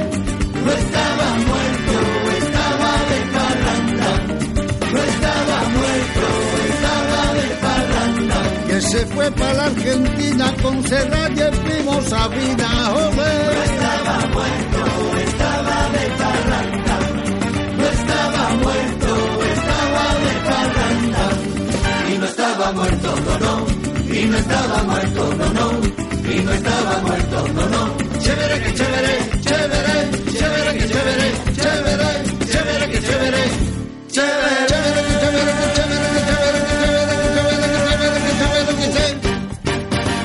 Desde las diferentes y múltiples iniciativas que surgen de la comunidad de buceadores, preocupados como siempre en la seguridad y la salud de todos y cada uno de los que viajáis al otro lado del espejo, hoy vamos a poner el foco en una de las más interesantes que a nuestro juicio se han puesto en marcha o se están poniendo en marcha y que quisiéramos descubrir y compartir con todos vosotros en nuestro programa de hoy. Se trata de la realización de un estudio sobre el foramen oval permeable y su repercusión a nivel cerebral.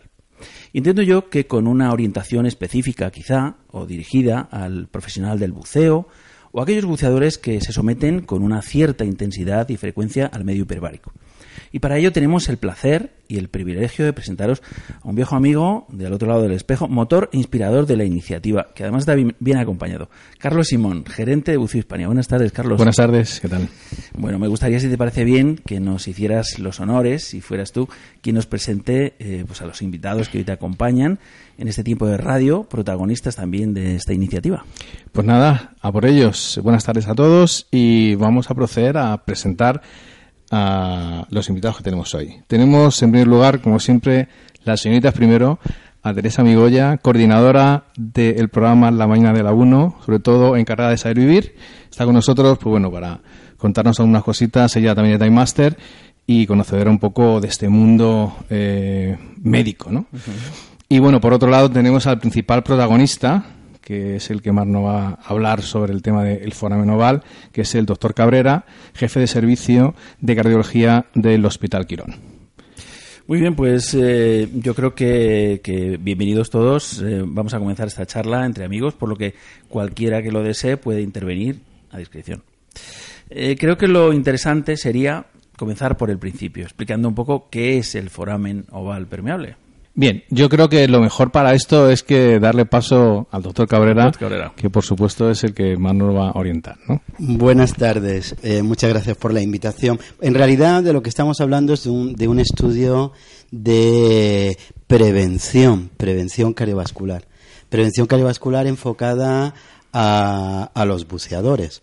Hay evidencias, evidencias clínicas y evidencias en la literatura científica de que la presencia del foramen oval, que ahora explicaremos en qué consiste esto del foramen, que en principio es un agujerito, y oval, de forma oval, pueden afectar a los buceadores y pueden afectarle en, durante el buceo o eh, en situaciones posteriores al ejercicio del buceo. ¿no?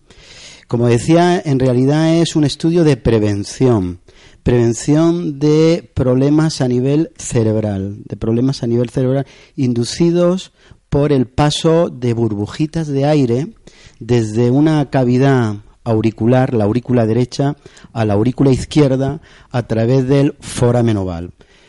¿Qué significa foramen oval? Eh, el corazón en un adulto en situación normal eh, es el motor es el motor que recibe la sangre no oxigenada, la sangre venosa del organismo, y manda esa sangre no oxigenada a los pulmones a que se oxigene.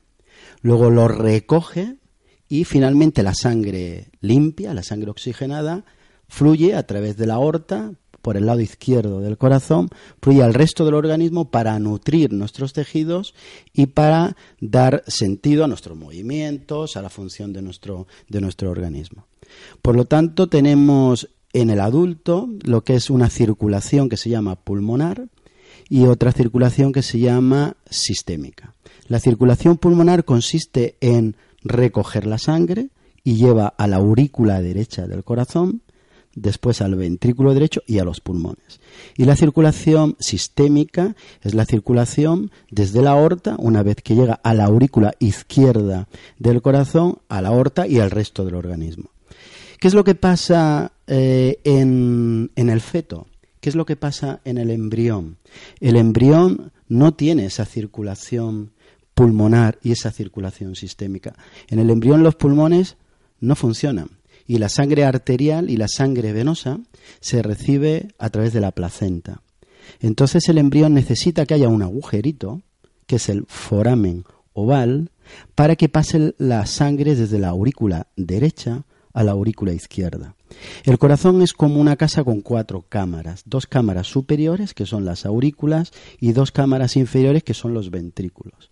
Las aurículas, las dos cámaras superiores, son las que reciben la sangre y los ventrículos, las cámaras inferiores, son las que bombean la sangre. Entonces el corazón, en el estado embrionario, en el estado fetal, necesita la presencia de ese foramen oval, foramen oval. ¿Por qué luego decimos permeable? Ya lo hablaremos, porque existe posibilidad de que luego en el adulto pues no se cierre. El adulto no tiene la necesidad de tener ese foramen oval pero nosotros lo tenemos de forma eh, eh, necesaria durante nuestro estado em, embrionario, en el estado fetal. Y ese foramen oval lo que permite es que se pueda mezclar la circulación arterial con la circulación venosa y pueda vivir el feto. Cuando nosotros nacemos, en los primeros horas de, o los primeros minutos eh, del nacimiento, pues se produce un descolapso de los pulmones y ese foramen que estaba abierto, que era un agujerito abierto, pues se cierra. Porque durante el estado embrionario se han formado como unos septos, le llamamos septum primum, septum secundum, se forma como una membranita para cerrar ese foramen y en el adulto lo que queda es una fosa, una fosita, que se llama fosa oval. ¿Cuál es el problema cuando hablamos de foramen oval permeable. Cuando hablamos de foramen oval es que no en todos los eh, adultos, no en todas las personas eh, cuando nacen, el foramen se cierra y puede ocurrir que en un 20 o en un 30% de los eh, adultos ese foramen esté permeable. Ese es el concepto de foramen oval permeable. O sea que digamos que hay algún tipo de, de fluctuación de la sangre que pasa de un, de un ventrículo a otro y por tanto eh, es una digamos una pequeña anomalía puede ser Es, eh, en realidad, la conexión de la sangre es entre las aurículas. Mm. Recuerdo, dos cámaras superiores, que son las aurículas, dos cámaras inferiores, que son los ventrículos. acabo de meter la pata la No, la lo, has dicho, lo has dicho perfectamente, porque, eh, porque es lógico. Es Sí, sí. lógico que, que uno tenga esa, eh, esa confusión. ¿no? En la, la comunicación entre las dos aurículas es donde está el, el foramen. el foramen Y lo habitual es que ese foramen no tenga agujeritos, no sea permeable. Entonces, ¿a quién, a quién digamos que puede afectar, eh, digamos, dentro de esta población que puede estar, eh, no sé si es población de riesgo o, esto es una cuestión más bien que suena a lotería, ¿no? Al que a algunos les toca, a otros no les toca, ¿no? El hecho de que una persona no tenga el foramen oval cerrado de forma completa eh, puede convertirse en una anomalía cuando se eh, ocurre lo que se llama la comunicación interauricular. La comunicación entre las, entre las dos aurículas y hay una- un auténtico agujero. No existe una membranita que está perforada o un foramen oval que permite paso de alguna manera de líquido de una cavidad a otra. Es un, es un auténtico agujero. Se llama comunicación interauricular. Y eso es una patología. Pero la presencia de foramen oval permeable, que aparece en un 25% de las personas normales, no es una patología. No es una patología. Lo que pasa es que sabemos que en determinadas personas se puede asociar a problemas. O sea que sería un riesgo, un riesgo, Correcto, correcto. riesgo potencial. ¿no? Correcto, está perfectamente definido. Es un sustrato anatómico para tener un riesgo potencial de que algo que está en la aurícula derecha pasa a la aurícula izquierda cuando no tiene que pasar. Porque la sangre de la aurícula derecha no tiene que pasar a la izquierda. Entonces, si hay algo malo que no debe ir al lado izquierdo del corazón, porque el lado izquierdo es cerebro. Lado izquierdo del corazón es cerebro. Aurícula izquierda, todo lo que hay en la aurícula izquierda, luego va arriba, va al cerebro. Y ahí es donde tenemos el riesgo potencial. Si hay algo que ocurre en la aurícula derecha que pueda pasar a la izquierda, puede dañar el cerebro. Y de ahí, eh, digamos, entendemos que la actividad del buceo está presente en esos potenciales riesgos. eh, Claro, Carlos nos puede además ilustrar un poco con, con, con, con el, con el síndrome de descompresión que, que lo conoce eh, probablemente mejor que yo, probablemente mejor que yo. Genial. Este estudio va encaminado, como bien ha dicho eh, el doctor Cabrera, ya no solo para saber quién pueda tener de los voluntarios, que luego comentaremos un poco eh, quién se puede apuntar, eh, para saber si tienen ese foramen ovar permeable, eh, también para ver qué eh, eh, riesgo tiene también a, a ese efecto cerebral. Todo el mundo que bueno pues que bucea tiene claro que en lo, lo que es la enfermedad descompresiva, ¿no? Eh, creo Pero que, lo bueno, explicamos brevemente. Sí, bueno. sí, mejor. Claro. El- lo que es el buceador, el, el cuerpo del buceador está sometido a ella presión, acumula nitrógeno. Entonces, eh, dependiendo un poco del tiempo que esté en el fondo o de la profundidad, va a acumular más o menos nitrógeno. El nitrógeno no se, no, no se metaboliza. Entonces, mm, tenemos que, por el aparato circulatorio y respiratorio, ir eliminando nitrógeno, sobre todo cuando el gradiente de presión cambia y hacemos el ascenso. A partir de ahí, pues eh, normalmente no se hace buceo con descompresión, tenemos que hacer unas paradas de seguridad eh, que en principio son obligatorias y si hacemos descompresión, obligatoriamente tenemos que hacer esas paradas. ¿Para qué? Para que ese nitrógeno se vaya eliminando, que se elimina luego más tarde cuando estamos en superficie. Con el problema que podíamos mm, tener con el, el foramen omar permeable, ahí podemos tener la complicación de esa falta de oxigenación eh, que necesitamos para que el nitrógeno salga. Entonces, eh, en algunos casos, dependiendo de la permeabilidad, podemos tener más riesgo o menos riesgo de tener un accidente de, de descompresión por la no eliminación de forma natural, por así decirlo, con el ascenso o con las paradas de ese nitrógeno. Eh, normalmente comentan que si la gente tiene ese foramen ya permeable, podemos tener un riesgo de cinco veces superior a lo que eh, se puede tener en una inmersión normal. Que en principio, si se respetan todas las paradas de seguridad o la norma, no tiene por qué haber ningún riesgo. Pero, eh, como hemos, hemos tenido casos eh, yo creo que todo, eh, no sé, profesional que lleva en la industria de erupción un tiempo, pues quizás eh, alguna vez se le ha planteado una situación de confusión de una persona que ha ingresado en la cámara sin realmente tener una situación de, de, saltarse una parada de descompresión. Nosotros, sin ir más lejos, pues hemos tenido dos situaciones de estas. haciendo una pequeña historia Mm, de ellas, eh, una pasó hace ya bastante tiempo, eh, yo creo que más de 25 años, eh, con un amigo nuestro que respetó todas las paradas y al final pues acabó ya en la cámara.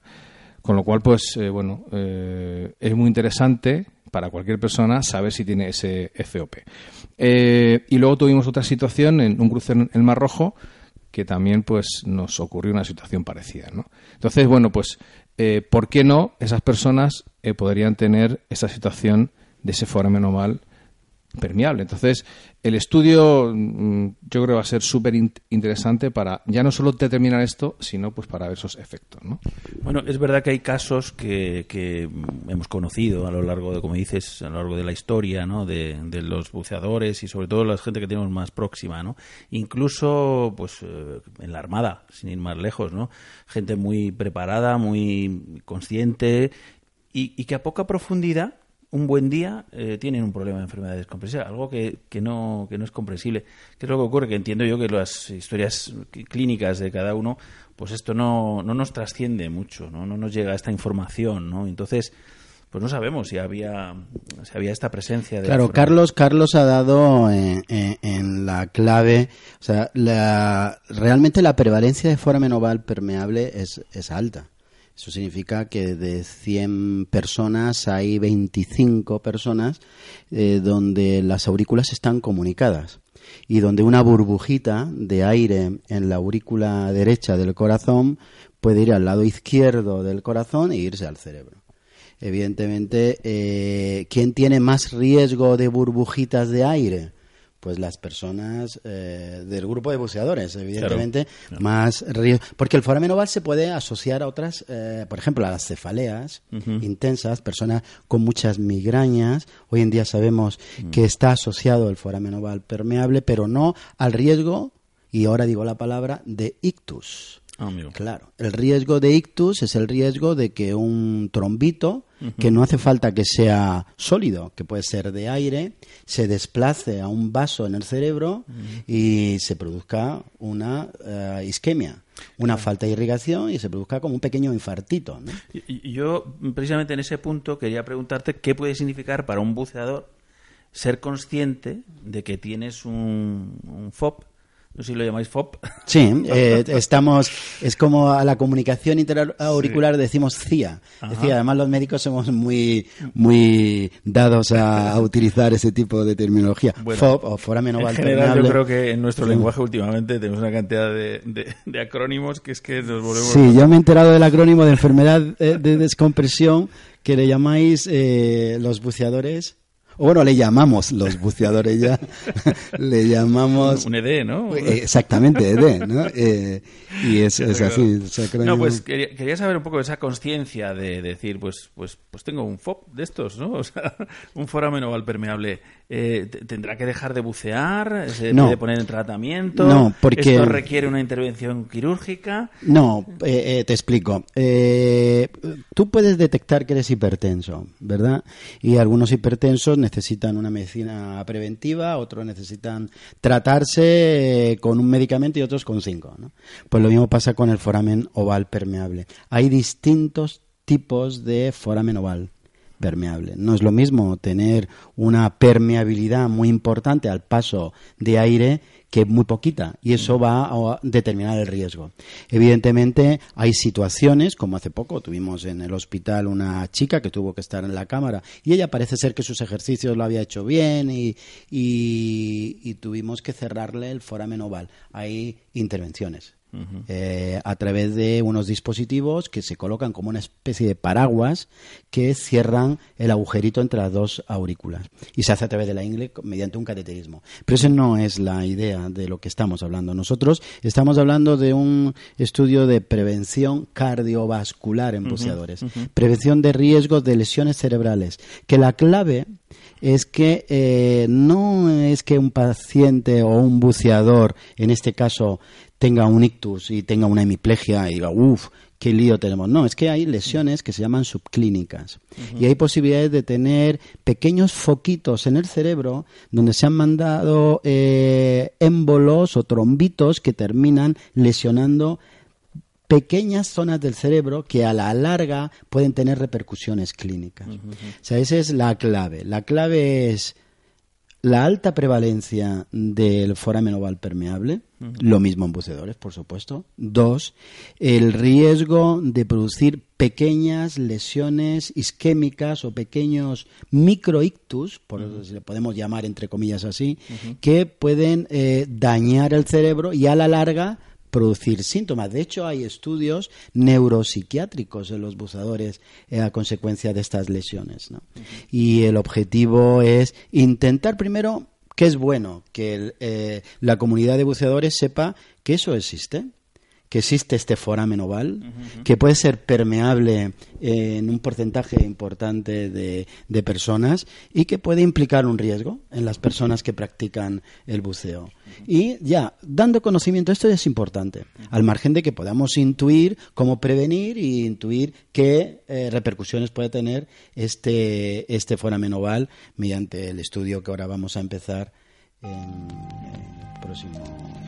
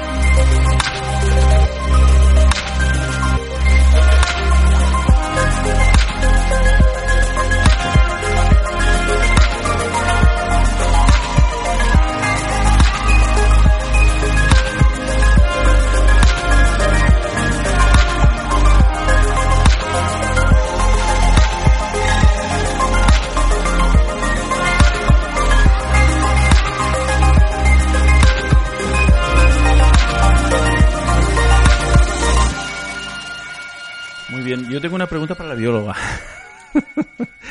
¿El, ¿El, foramen oval permeable es una cardiopatía exclusiva de los humanos, tú crees? ¿O, o, los mamíferos, otros animales también, todos los que tienen corazón, de alguna manera?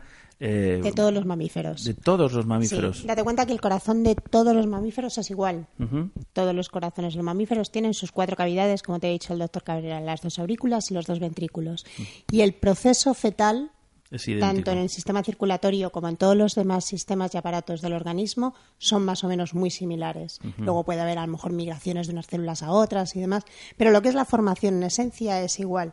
Por lo tanto, a la hora de formarse ese tabique entre las dos aurículas, puede perfectamente quedarse ese pequeño orificio del que estamos hablando. Yo estaba pensando, fíjate, en el, el tema de los mamíferos, pero, pero acuáticos también, por supuesto. Uh -huh. Es decir, cetáceos y demás, ¿no? Que también son grandes buceadores y además muy, muy potentes, ¿no?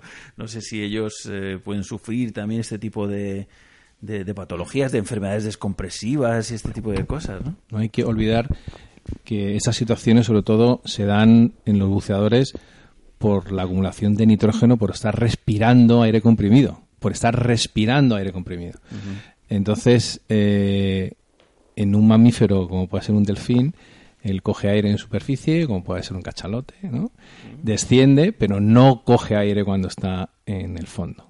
Entonces, en principio, esas situaciones eh, pues mira, serían... tenía otra pregunta, ¿eh? tenía uh -huh. otra pregunta a continuación que ya, ya la empalmamos, que es eh, con respecto a los apneístas, claro. que es el mismo caso, ¿no?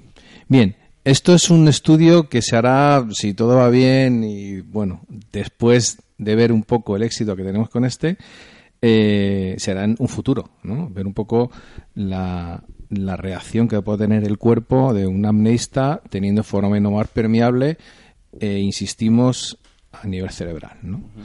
Entonces, Oye, Carlos, sí. ¿y tú, y tú con los miles de inmersiones que tienes, eh, ¿tú sabes si tienes el foramen oval permeable o has hecho los deberes ya a la hora de nacer?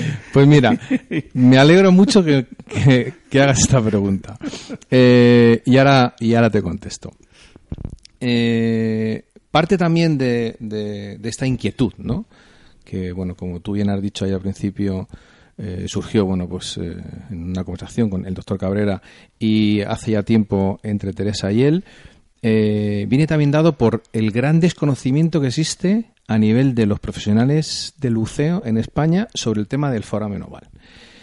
Eh, bueno, como saben los oyentes y sabes tú también, yo me dedico en una de mis grandes partes a formar instructores y te puedo decir que a lo largo de mi carrera habré formado más de 500 instructores.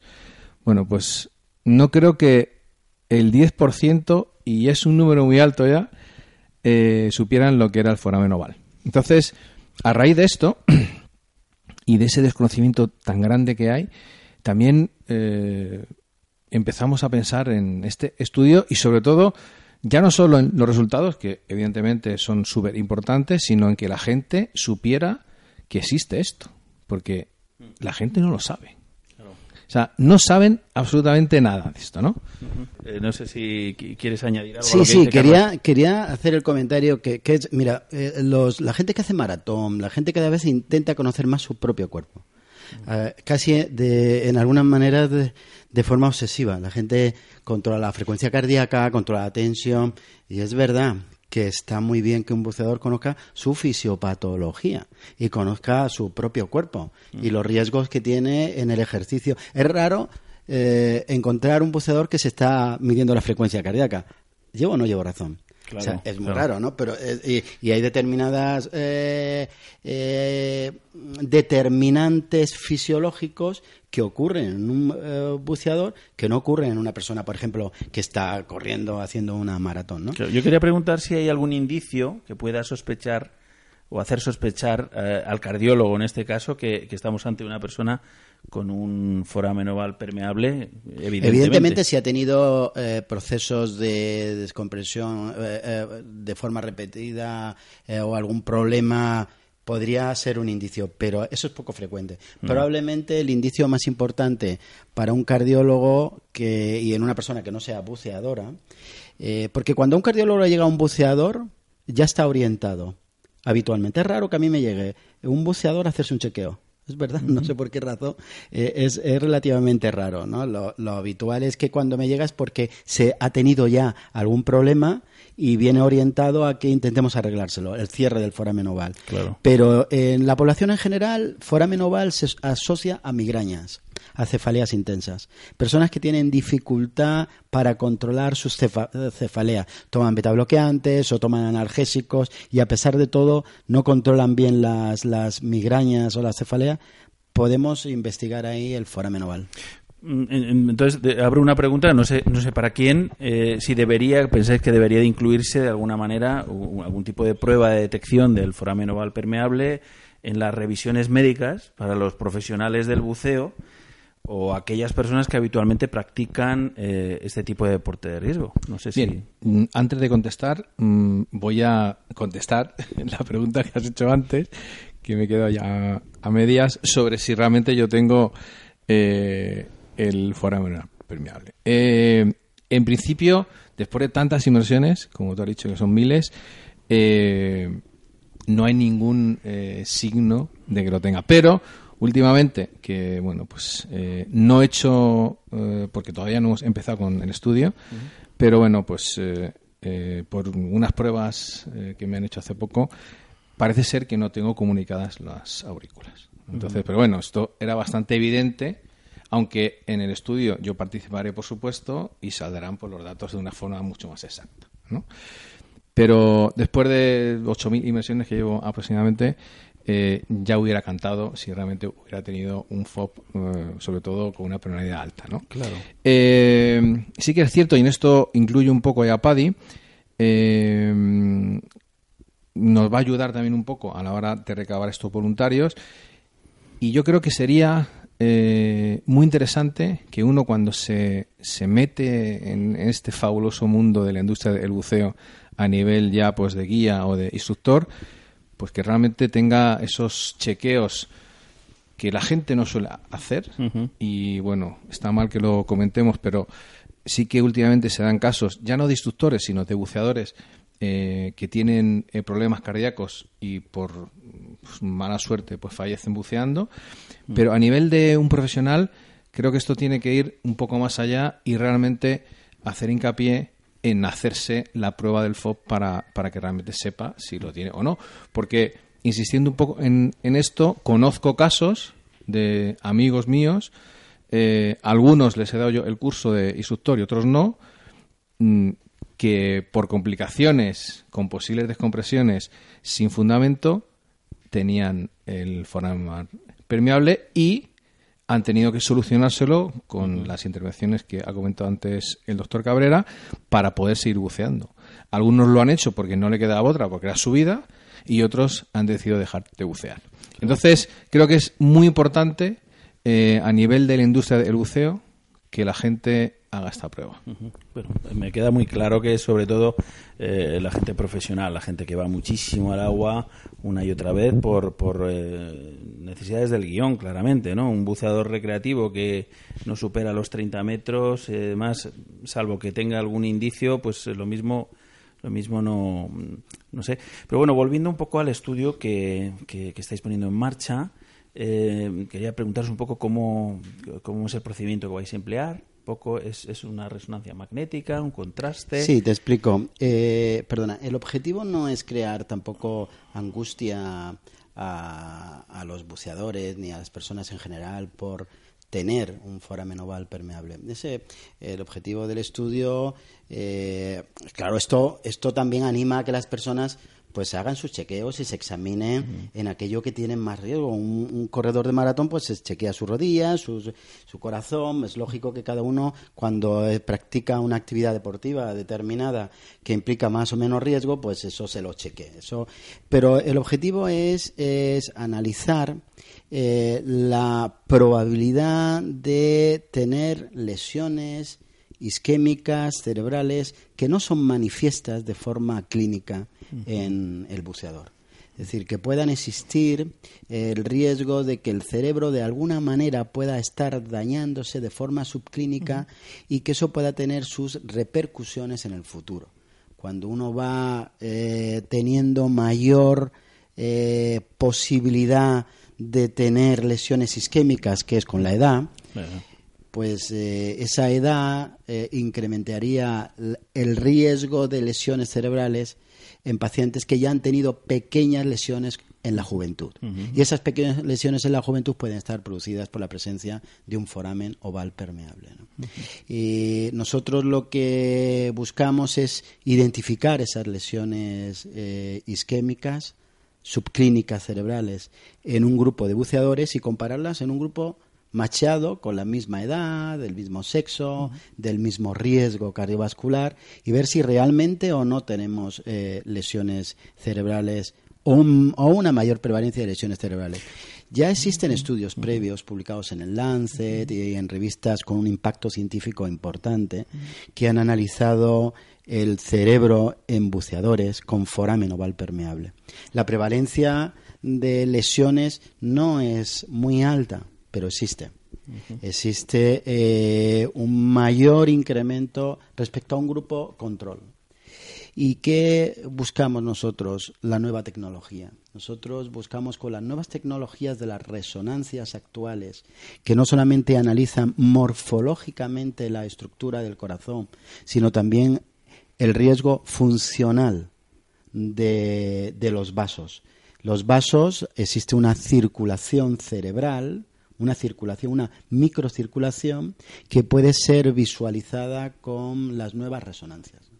Y el protocolo que nosotros vamos a poner en marcha incluye la realización de, de un estudio que identifique si tienes foramen oval o no, primer punto, y dos, un segundo estudio que identifique si tienes lesiones cerebrales subclí- subclínicas o no y estratificarlas, estratificarlas en función de la fisiología de esa circulación cerebral. Bueno, me, me llama la atención eh, el tema que habéis, mm, os habéis decidido limitar en, en el estudio la edad, por ejemplo, eh, cuando sabemos que el, perfil del buceador eh, cada vez es, eh, es quizá más alto, ¿no? Mira, Esta semana precisamente fallecía Joaquín Plana, el día 22 o el día 23, se fue eh, con 80 años, este fue el primer buceador en el Pozo Azul, por ejemplo, ¿no? que es un es un dato, ¿no? Y Eduardo Mella, digamos que dejó el buceo el año pasado, ¿no? Con, 90 con 92 años. No, sin duda, está claro. No, eh, el objetivo de... No, yo eh, lo digo también por mí, ¿eh? que yo estoy ya... eh, yo tengo ya todas Bueno, contigo podemos romper, podemos romper el protocolo. No, no, y, y- hombre, es- estoy dentro, estoy dentro del margen del rango de edad. Ya, por no lo hemos dicho todavía, el margen de edad. ¿no? Eh, ¿qué- eh, ¿Cuál Pero es? tengo muchas papeletas ¿eh? de, de edad, de sobrepeso, de, en fin, de todo. Claro, ¿sabes qué, cuál es, ¿sabes qué pasa? Que, que tenemos que identificar, y no lo podemos eh, hacer de otra manera, a personas que hayan tenido menos riesgo cardiovascular. Es- en otras palabras, tratar de identificar unos grupos de edad donde, digamos, el cerebro de esta persona tenía que ser completamente normal. Y lo que haya aparecido es probable que haya aparecido por lesiones en relación con el foramen oval. ¿no? Por eso tenemos que buscar un grupo de edad donde el riesgo de padecer alguna enfermedad cardiovascular no sea muy alto. El, el rango de edad de los 55 años es un rango de edad que parece razonable, ¿no? Es verdad que una persona evidentemente puede bucear con 70, 75 y, y, eh, eh, como acabas de comentar, ¿no? Y, y ahí eh, deben de tener el foramen oval absolutamente cerrado. Pues ¿no? acabo, acabo de conocer a una, a, una, a una dama de 70 años que ha descubierto el buceo con 70 años y ya lleva más de 400 inmersiones, por cierto, porque se ha quedado absolutamente prendada de- del tema y nos gustaría traerla al programa porque son, son gente excepcional. ¿no? Yo he descubierto el buceo con 53 años. ¿eh? Sí, ¿no? Yo que si yo me despisto tampoco puedo entrar, puedo entrar en el estudio, ¿no? Y, y realmente eh, creo que eh, a mí me está dando la, la oportunidad de conocer un mundo diferente, pero a la vez darme cuenta, lo he visto por Carlos Simón y por Teresa, la necesidad que tienen los instructores, sobre todo, y los buceadores, de conocer determinadas patologías Mm. y tener unas bases médicas, entre comillas, razonables, eh, para, como instructores, para enseñar a la, a la gente a bucear y tener conocimientos fisiopatológicos básicos es esencial. Y este debe ser uno de ellos. Bueno, yo creo que yo creo que muchos de nuestros oyentes ahora mismo se estarán preguntando, sobre todo la gente del sector, ¿no? La gente profesional del sector dirá, bueno, entonces a partir de ahora, eh, más o menos, bueno, cuando este estudio pueda salir adelante y demás, por lo menos se nos ha creado la inquietud, ¿no? Y la inquietud significa que uno tiene que mirar por, ¿no? Por uno mismo, desde luego. Eh, pues eh, no sé, yo no sé profesionalmente, en, digamos, legalmente a los buceadores deportivos o recreativos nos exige la ley un reconocimiento médico por algún especialista en medicina hiperbárica por menos cada dos años, pero un profesional creo que no es así, creo que es otra cosa, ¿no? Diferente, Carlos. Bueno, eh, en España la verdad que el control se suele hacer en el curso de iniciación, donde todas las escuelas que se precien, que en principio son todas, eh, exigen ese certificado médico. Pero sí que es cierto que quitando algunos centros de buceo alemanes, ¿no? sobre todo que están eh, instalados, por ejemplo, en las Islas Canarias, eh, la gente no pide ese certificado médico, como tú bien has dicho, que cada dos años, en principio, los buceadores tenían que tener. Esto es algo por lo que quizá tendríamos que luchar más, por muy incómodo que sea, porque conocemos el carácter español y la gente no va al médico, como bien ha dicho el doctor Gabriel antes, hasta que no le pasa algo, eh, que se hagan chequeos cada dos años y más en este ambiente, entre comillas, tan, tan de riesgo, pero tan divertido y tan apasionante como es el buceo. ¿no? A nivel profesional, pues eh, exigimos, sobre todo para cuando eh, se hace un curso de Dive Master, de guía, en este, en este caso de PADI, o de instructor, exigimos también un certificado médico para que realmente la gente eh, pueda tener su título o pueda continuar ¿no? con el examen o con la certificación. Pero a partir de ahí, ni los centros de buceo, que bueno, todo el mundo sabe que tenemos varios, no existe ningún control a, a los profesionales para que realmente les exijamos ese certificado médico. Entonces esto, pues eh, creo que puede ser o marcar una llamada de atención y marcar un antes y un después eh, para que la gente realmente se chequee por su interés propio, por supuesto. Absolutamente. Nosotros echamos muchas horas en el agua eh, y, y, uno tiene que saber en qué estado está, sobre todo a nivel eh, de una posible cardiopatía que pueda tener. ¿no? Está muy bien el comentario que ha hecho antes el doctor Cabrera, que los instructores deben de tener ese conocimiento de las distintas fisiopatologías que puede tener cualquier buceador, porque aunque en las teorías que se dan en los cursos de guía o en de instructor se habla de esa fisiología del buceo, pero parece más una obligación hacia un examen que un conocimiento real que uno tiene que tener.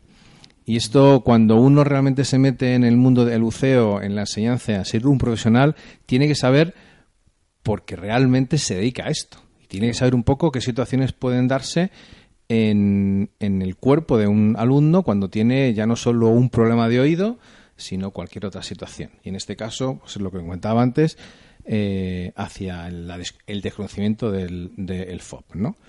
Entonces, bueno, pues eh, yo mm, creo que se puede marcar ese antes y después para que la gente se chequee sin tener ese, bueno, ese miedo atroz a decir tengo forma permeable, pues eh, ya no puedo bucear o me tienen que intervenir. ¿no? Bueno, esto es como es como el que tiene un seguro, ¿no? O sea, eh, a ver, sabemos que la ley te obliga a un seguro obligatorio y demás, pero queremos tener un buen seguro porque sabemos que hay un riesgo y nuestra actividad es una actividad de riesgo, entonces bueno, mm, a ninguno se nos escapa que, tener un problemita ahí abajo eh, es más grande que, que ningún otro sitio, ¿no? Es decir, la banalización del riesgo, que a veces hablamos en este programa mucho, ¿no?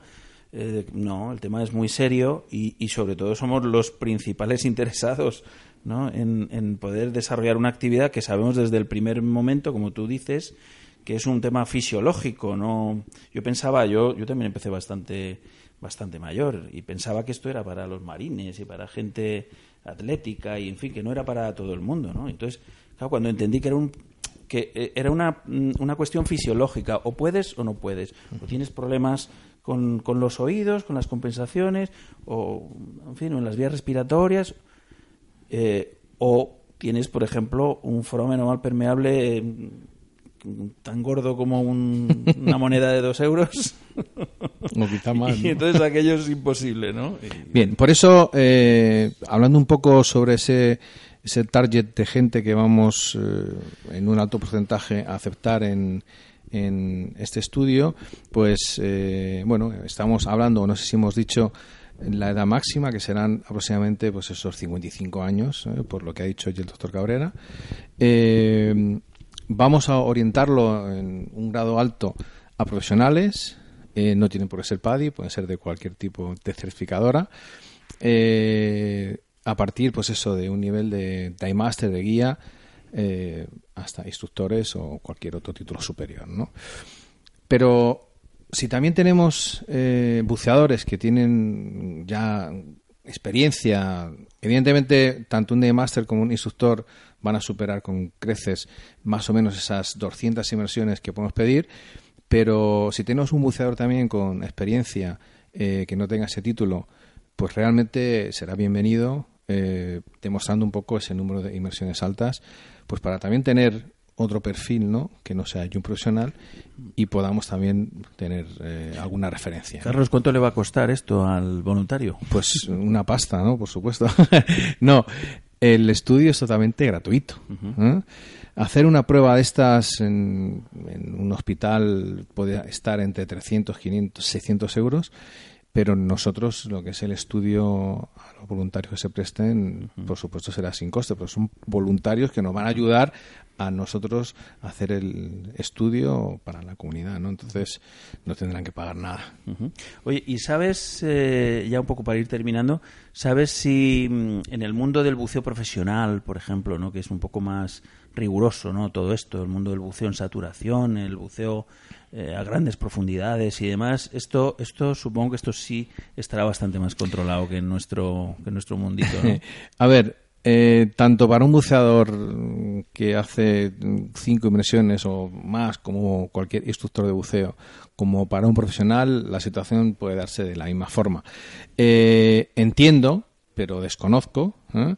Eh, qué controles médicos debe de tener un buceador profesional que realmente hace buceo de saturación pero mm, estoy casi convencido, sin asegurarlo al 100% por el desconocimiento y no quisiera meter la pata, que realmente tienen que tener infinidad más de controles, dependiendo un poco también del nivel, un poco de la profundidad eh, que bajen. Ya sabemos que en el mundo profesional hay distintos títulos, hasta 30, 60 metros, y sobre todo los buzos de saturación, que están muchísimo tiempo debajo del agua, incluso viven en la cámara hiperbárica. Entonces, eh, estoy convencido de que aquí los, eh, los chequeos deberían de ser obligatorios y tendrían que determinar si tienen un FOB o cualquier otra cardiopatía o situación médica donde tengan que ser pues chequeados o apartados del trabajo, ¿no? Porque aquí el riesgo es infinitamente mayor. Pues sí, es una pregunta además que me voy a guardar para, para nuestro amigo el capitán Hernández, que es, eh, que es eh, formador de, de buceo profesional y él es buceador profesional y, y se las sabe todas, este, este hombre. Pues nada, no sé si tenemos algo más que añadir para irnos despidiendo. Pues nada, yo animar a los buceadores a, a- que participen en nuestro estudio. Eh, realmente la información que, que van a tener es una información que le va a ser útil para el resto de su vida y es una información que es de prevención, que es una información, no uno tiene que preocuparse si tiene un foramen oval. Ya les explicaré yo qué pasa si tuvieran un foramen oval, que eso no va a haber eh, ningún problema. Creo que es un estudio muy interesante y nos vamos a beneficiar todos, todos de los riesgos a nivel cerebral que realmente en la comunidad de buceadores, de cualquier tipo de buceo, eh, implica el tener un foramen oval, un foramen oval permeable. Muy bien, pues nada, do- doctor José Ángel, claro, ¿quieres decir algo? ¿Quieres Sí, eh, si hay tiempo, lo que Sí, me gustaría claro. decir es un poco eh, dónde se pueden dirigir para que realmente tengan la información eh, pues de cómo apuntarse ¿no? a este estudio. ¿no? Entonces, eh, la información está en la página de Hispania, eh, www.buceohispania.com. Ahí tenemos en el menú de la derecha, pone estudio del fenómeno oval y bueno, simplemente que lean un poco qué es lo que hemos estado comentando durante esta charla y nada, pues enviarnos un email a carlos con K, eh, arroba buceohispania.com con los datos que solicitamos en la página web.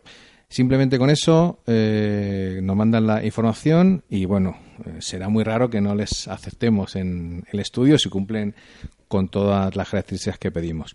Así que el estudio, la recuperación un poco de voluntarios, por así decirlo, pues será hasta primero de septiembre, mediados de septiembre como mucho, y yo creo que a principio de septiembre ya empezaremos eh, a hacer eh, todos los estudios que se harán en el Hospital Quirón de Madrid, en, en- en la sede de Pozuelo. Más o menos como, como, como será, en un horario mañana, tarde, Eh, noche. el objetivo es, es, eh, que le sea lo más fácil eh, posible a, a la persona que, que va a participar en este estudio, en el protocolo. Ya buscaremos eh, los horarios adaptados a, a la persona, si tiene trabajo por la mañana o por la tarde. Haremos el protocolo. será aproximadamente una hora, más o menos, una hora en el hospital y buscaremos que no sea más que no sea más. El tiempo que lleva una resonancia y el tiempo que lleva a descartar la presencia de foramen oval. Y luego tranquilamente seguiremos en contacto para los informes y irle. Si tienen al- algo eh, que darle un consejo médico, pues ya se lo doy. Qué bien. Pues nada, doctor José Ángel Cabrera, jefe del Servicio de Cardiología del Hospital Universitario Quirón Salud de Madrid. Un lujo y un privilegio contar con tu presencia aquí y con tu experiencia en el otro lado del espejo. Vamos a seguir con muchísimo interés este estudio sobre el foramen oval permeable, incluso participando como voluntarios en él.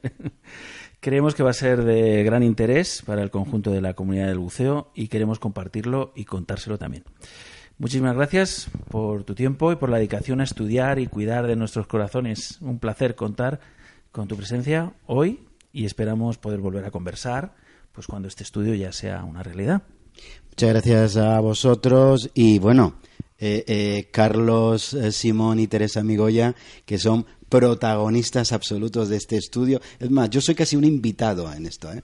porque la idea original, desde hace tiempo, cuando yo fui a algún programa de Teresa en Saber Vivir, siempre me había hablado del foramen oval y yo como que, casi, casi no le hacía ni caso, ¿no?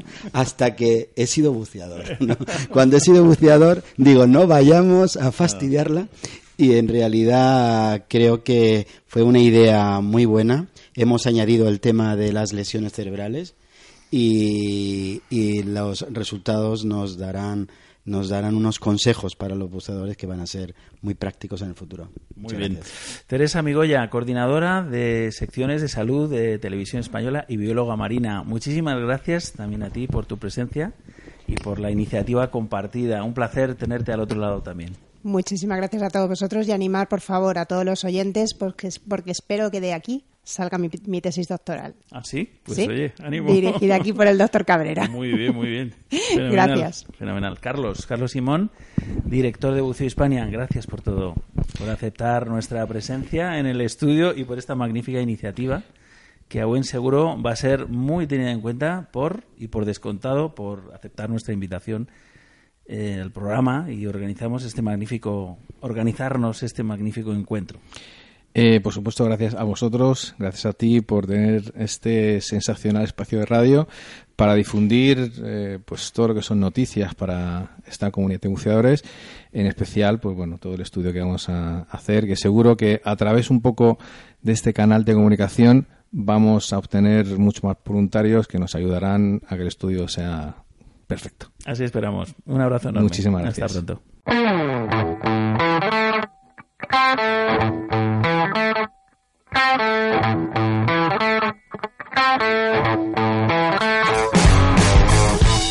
Agenda de actividades para el fin de y la semana próxima hasta un nuevo encuentro en las ondas. Bueno, ya sabes, para los que estáis metidos de vacaciones, eh, que lo primero es lo primero, el buceo.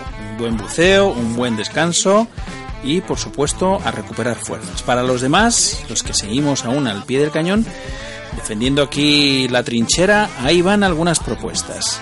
Hasta el 29 de enero, organizado por el Barcelona Underwater Festival, tienes a tu disposición en el Museo Cinema de Girona la exposición Bajo el agua, 100 años de la primera película submarina.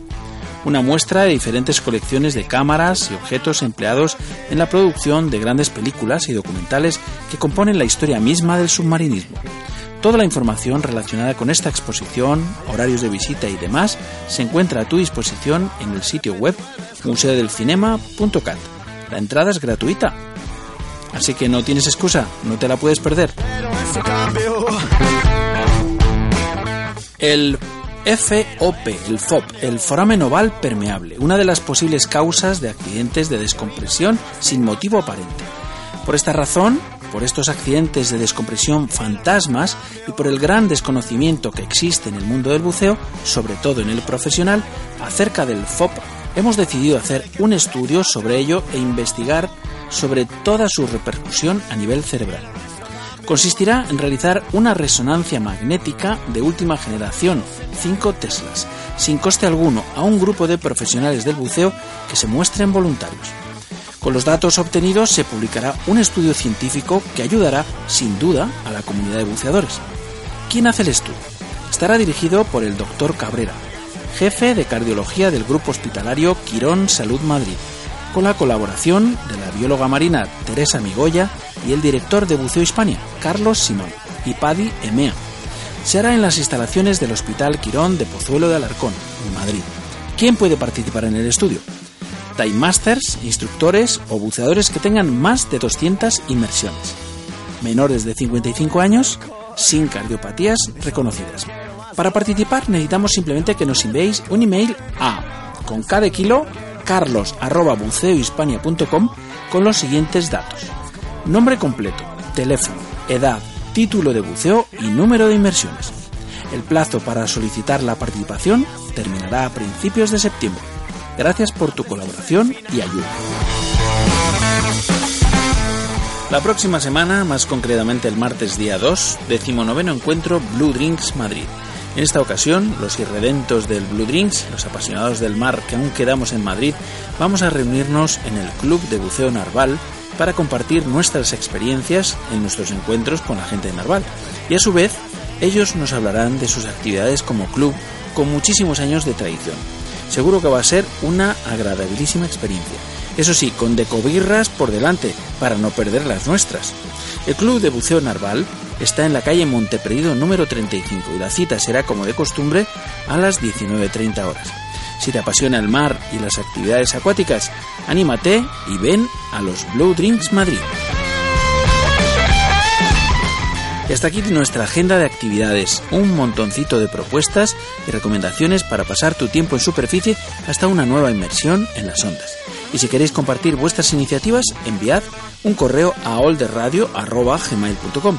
Será un placer compartirlo aquí, al otro lado del espejo.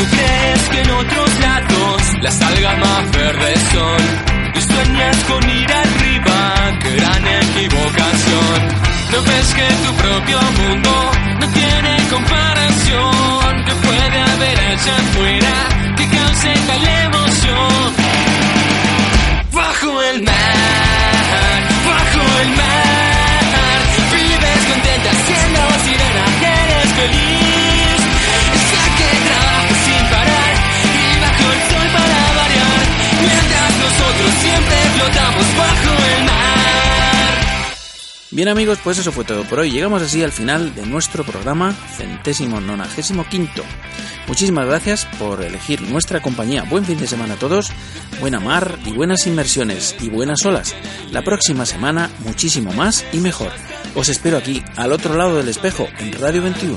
La vida de nuestros peces muy larga. Bueno, ya sabéis que nos encanta enviaros un saludo personal a cada uno de nuestros amigos de las redes sociales. Así que hoy los saludos van para Oriol Domingo, para Elena Relancio, para Julia Baranguarán González y para Carla García de Blanes, por haberle dado al me gusta en nuestro sitio de Facebook. Y también enviamos saludos a los tuiteros Jesús Luis Real, Dani De Vita, Valentín López, Ameo Power Breeder y Tierra Sana, por ser followers de nuestra cuenta de Twitter, y a todos vosotros por ser fans de nuestro proyecto radiofónico. Muchísimas gracias de corazón.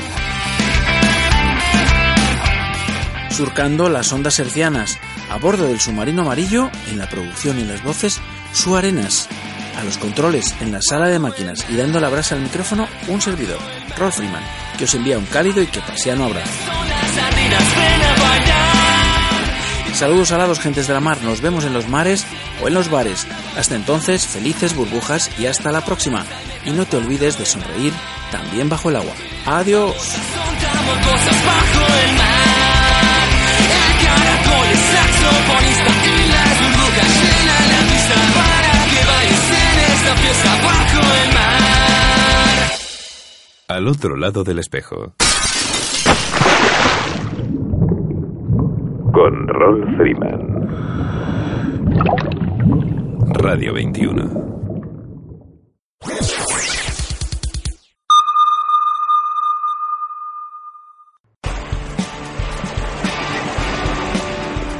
Buceo Hispania Calpe inaugura sus nuevas instalaciones en el puerto de Calpe, junto a la cala El Racó.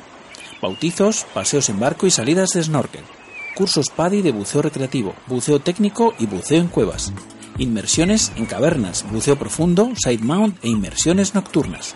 Ven a disfrutar en la mejor embarcación de buceo de la zona de todas nuestras actividades y visita Vinamaris, la única bodega submarina del Mediterráneo. Contacta con nosotros en nuestro email calpe@buceohispania.com o en el teléfono 865-670-195. Recuerda, en el puerto de Calpe junto a la cala El Racó. Llámanos 865-670-195. calpe@buceohispania.com.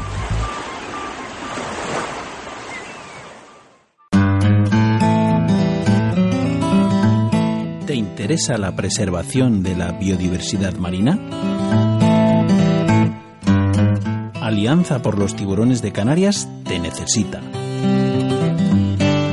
Con un pequeño gesto tú puedes invertir en cambios positivos y sostenibles para la conservación de hábitats naturales de tiburones en aguas canarias. Si quieres colaborar con el proyecto de identificación de hábitats de tiburones ángel en aguas canarias, puedes adoptar tu angelote y asegurarte que con tu generosa donación estás contribuyendo para la identificación de hábitats del tiburón ángel y el seguimiento de largo plazo de sus poblaciones. Cada certificado de adopción tiene un valor de 30 euros como donación y está asociado simbólicamente a un angelote identificado por un nombre único.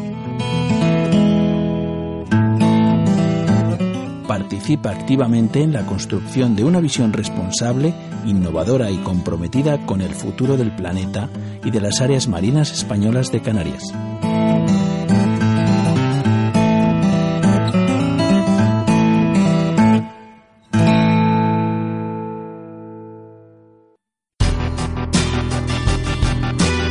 Do It in Daylight Lab. El laboratorio fotográfico profesional de referencia en toda España se llama Daylight Lab. Que tus límites solo sean tus sueños.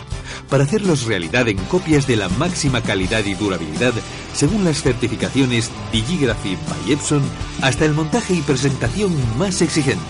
Siempre en las mejores y profesionales manos. Daylight Lab, el laboratorio fotográfico profesional. Estamos en Madrid, en Prudencio Álvaro 41, Metro Pueblo Nuevo, o en el 91 367 0191. O también en info arroba daylightlab.com. Do it in Daylight Lab.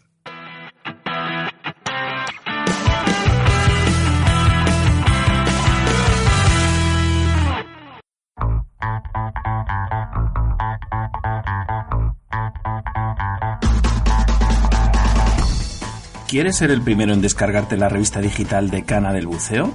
Suscríbete a Acusu. Envíanos tus datos al correo acusub.acusub.net y podrás recibir cada mes completamente gratis la revista digital con mayor proyección internacional de habla hispana. Acusub. Amarás el buceo.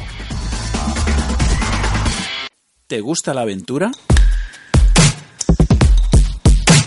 ¿Sientes emoción cuando descubres algo nuevo?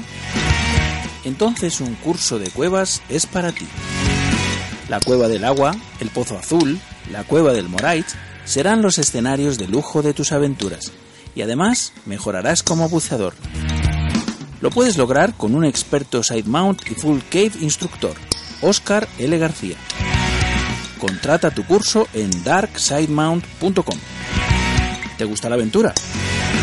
darksidemount.com. Bienvenido al lado oscuro.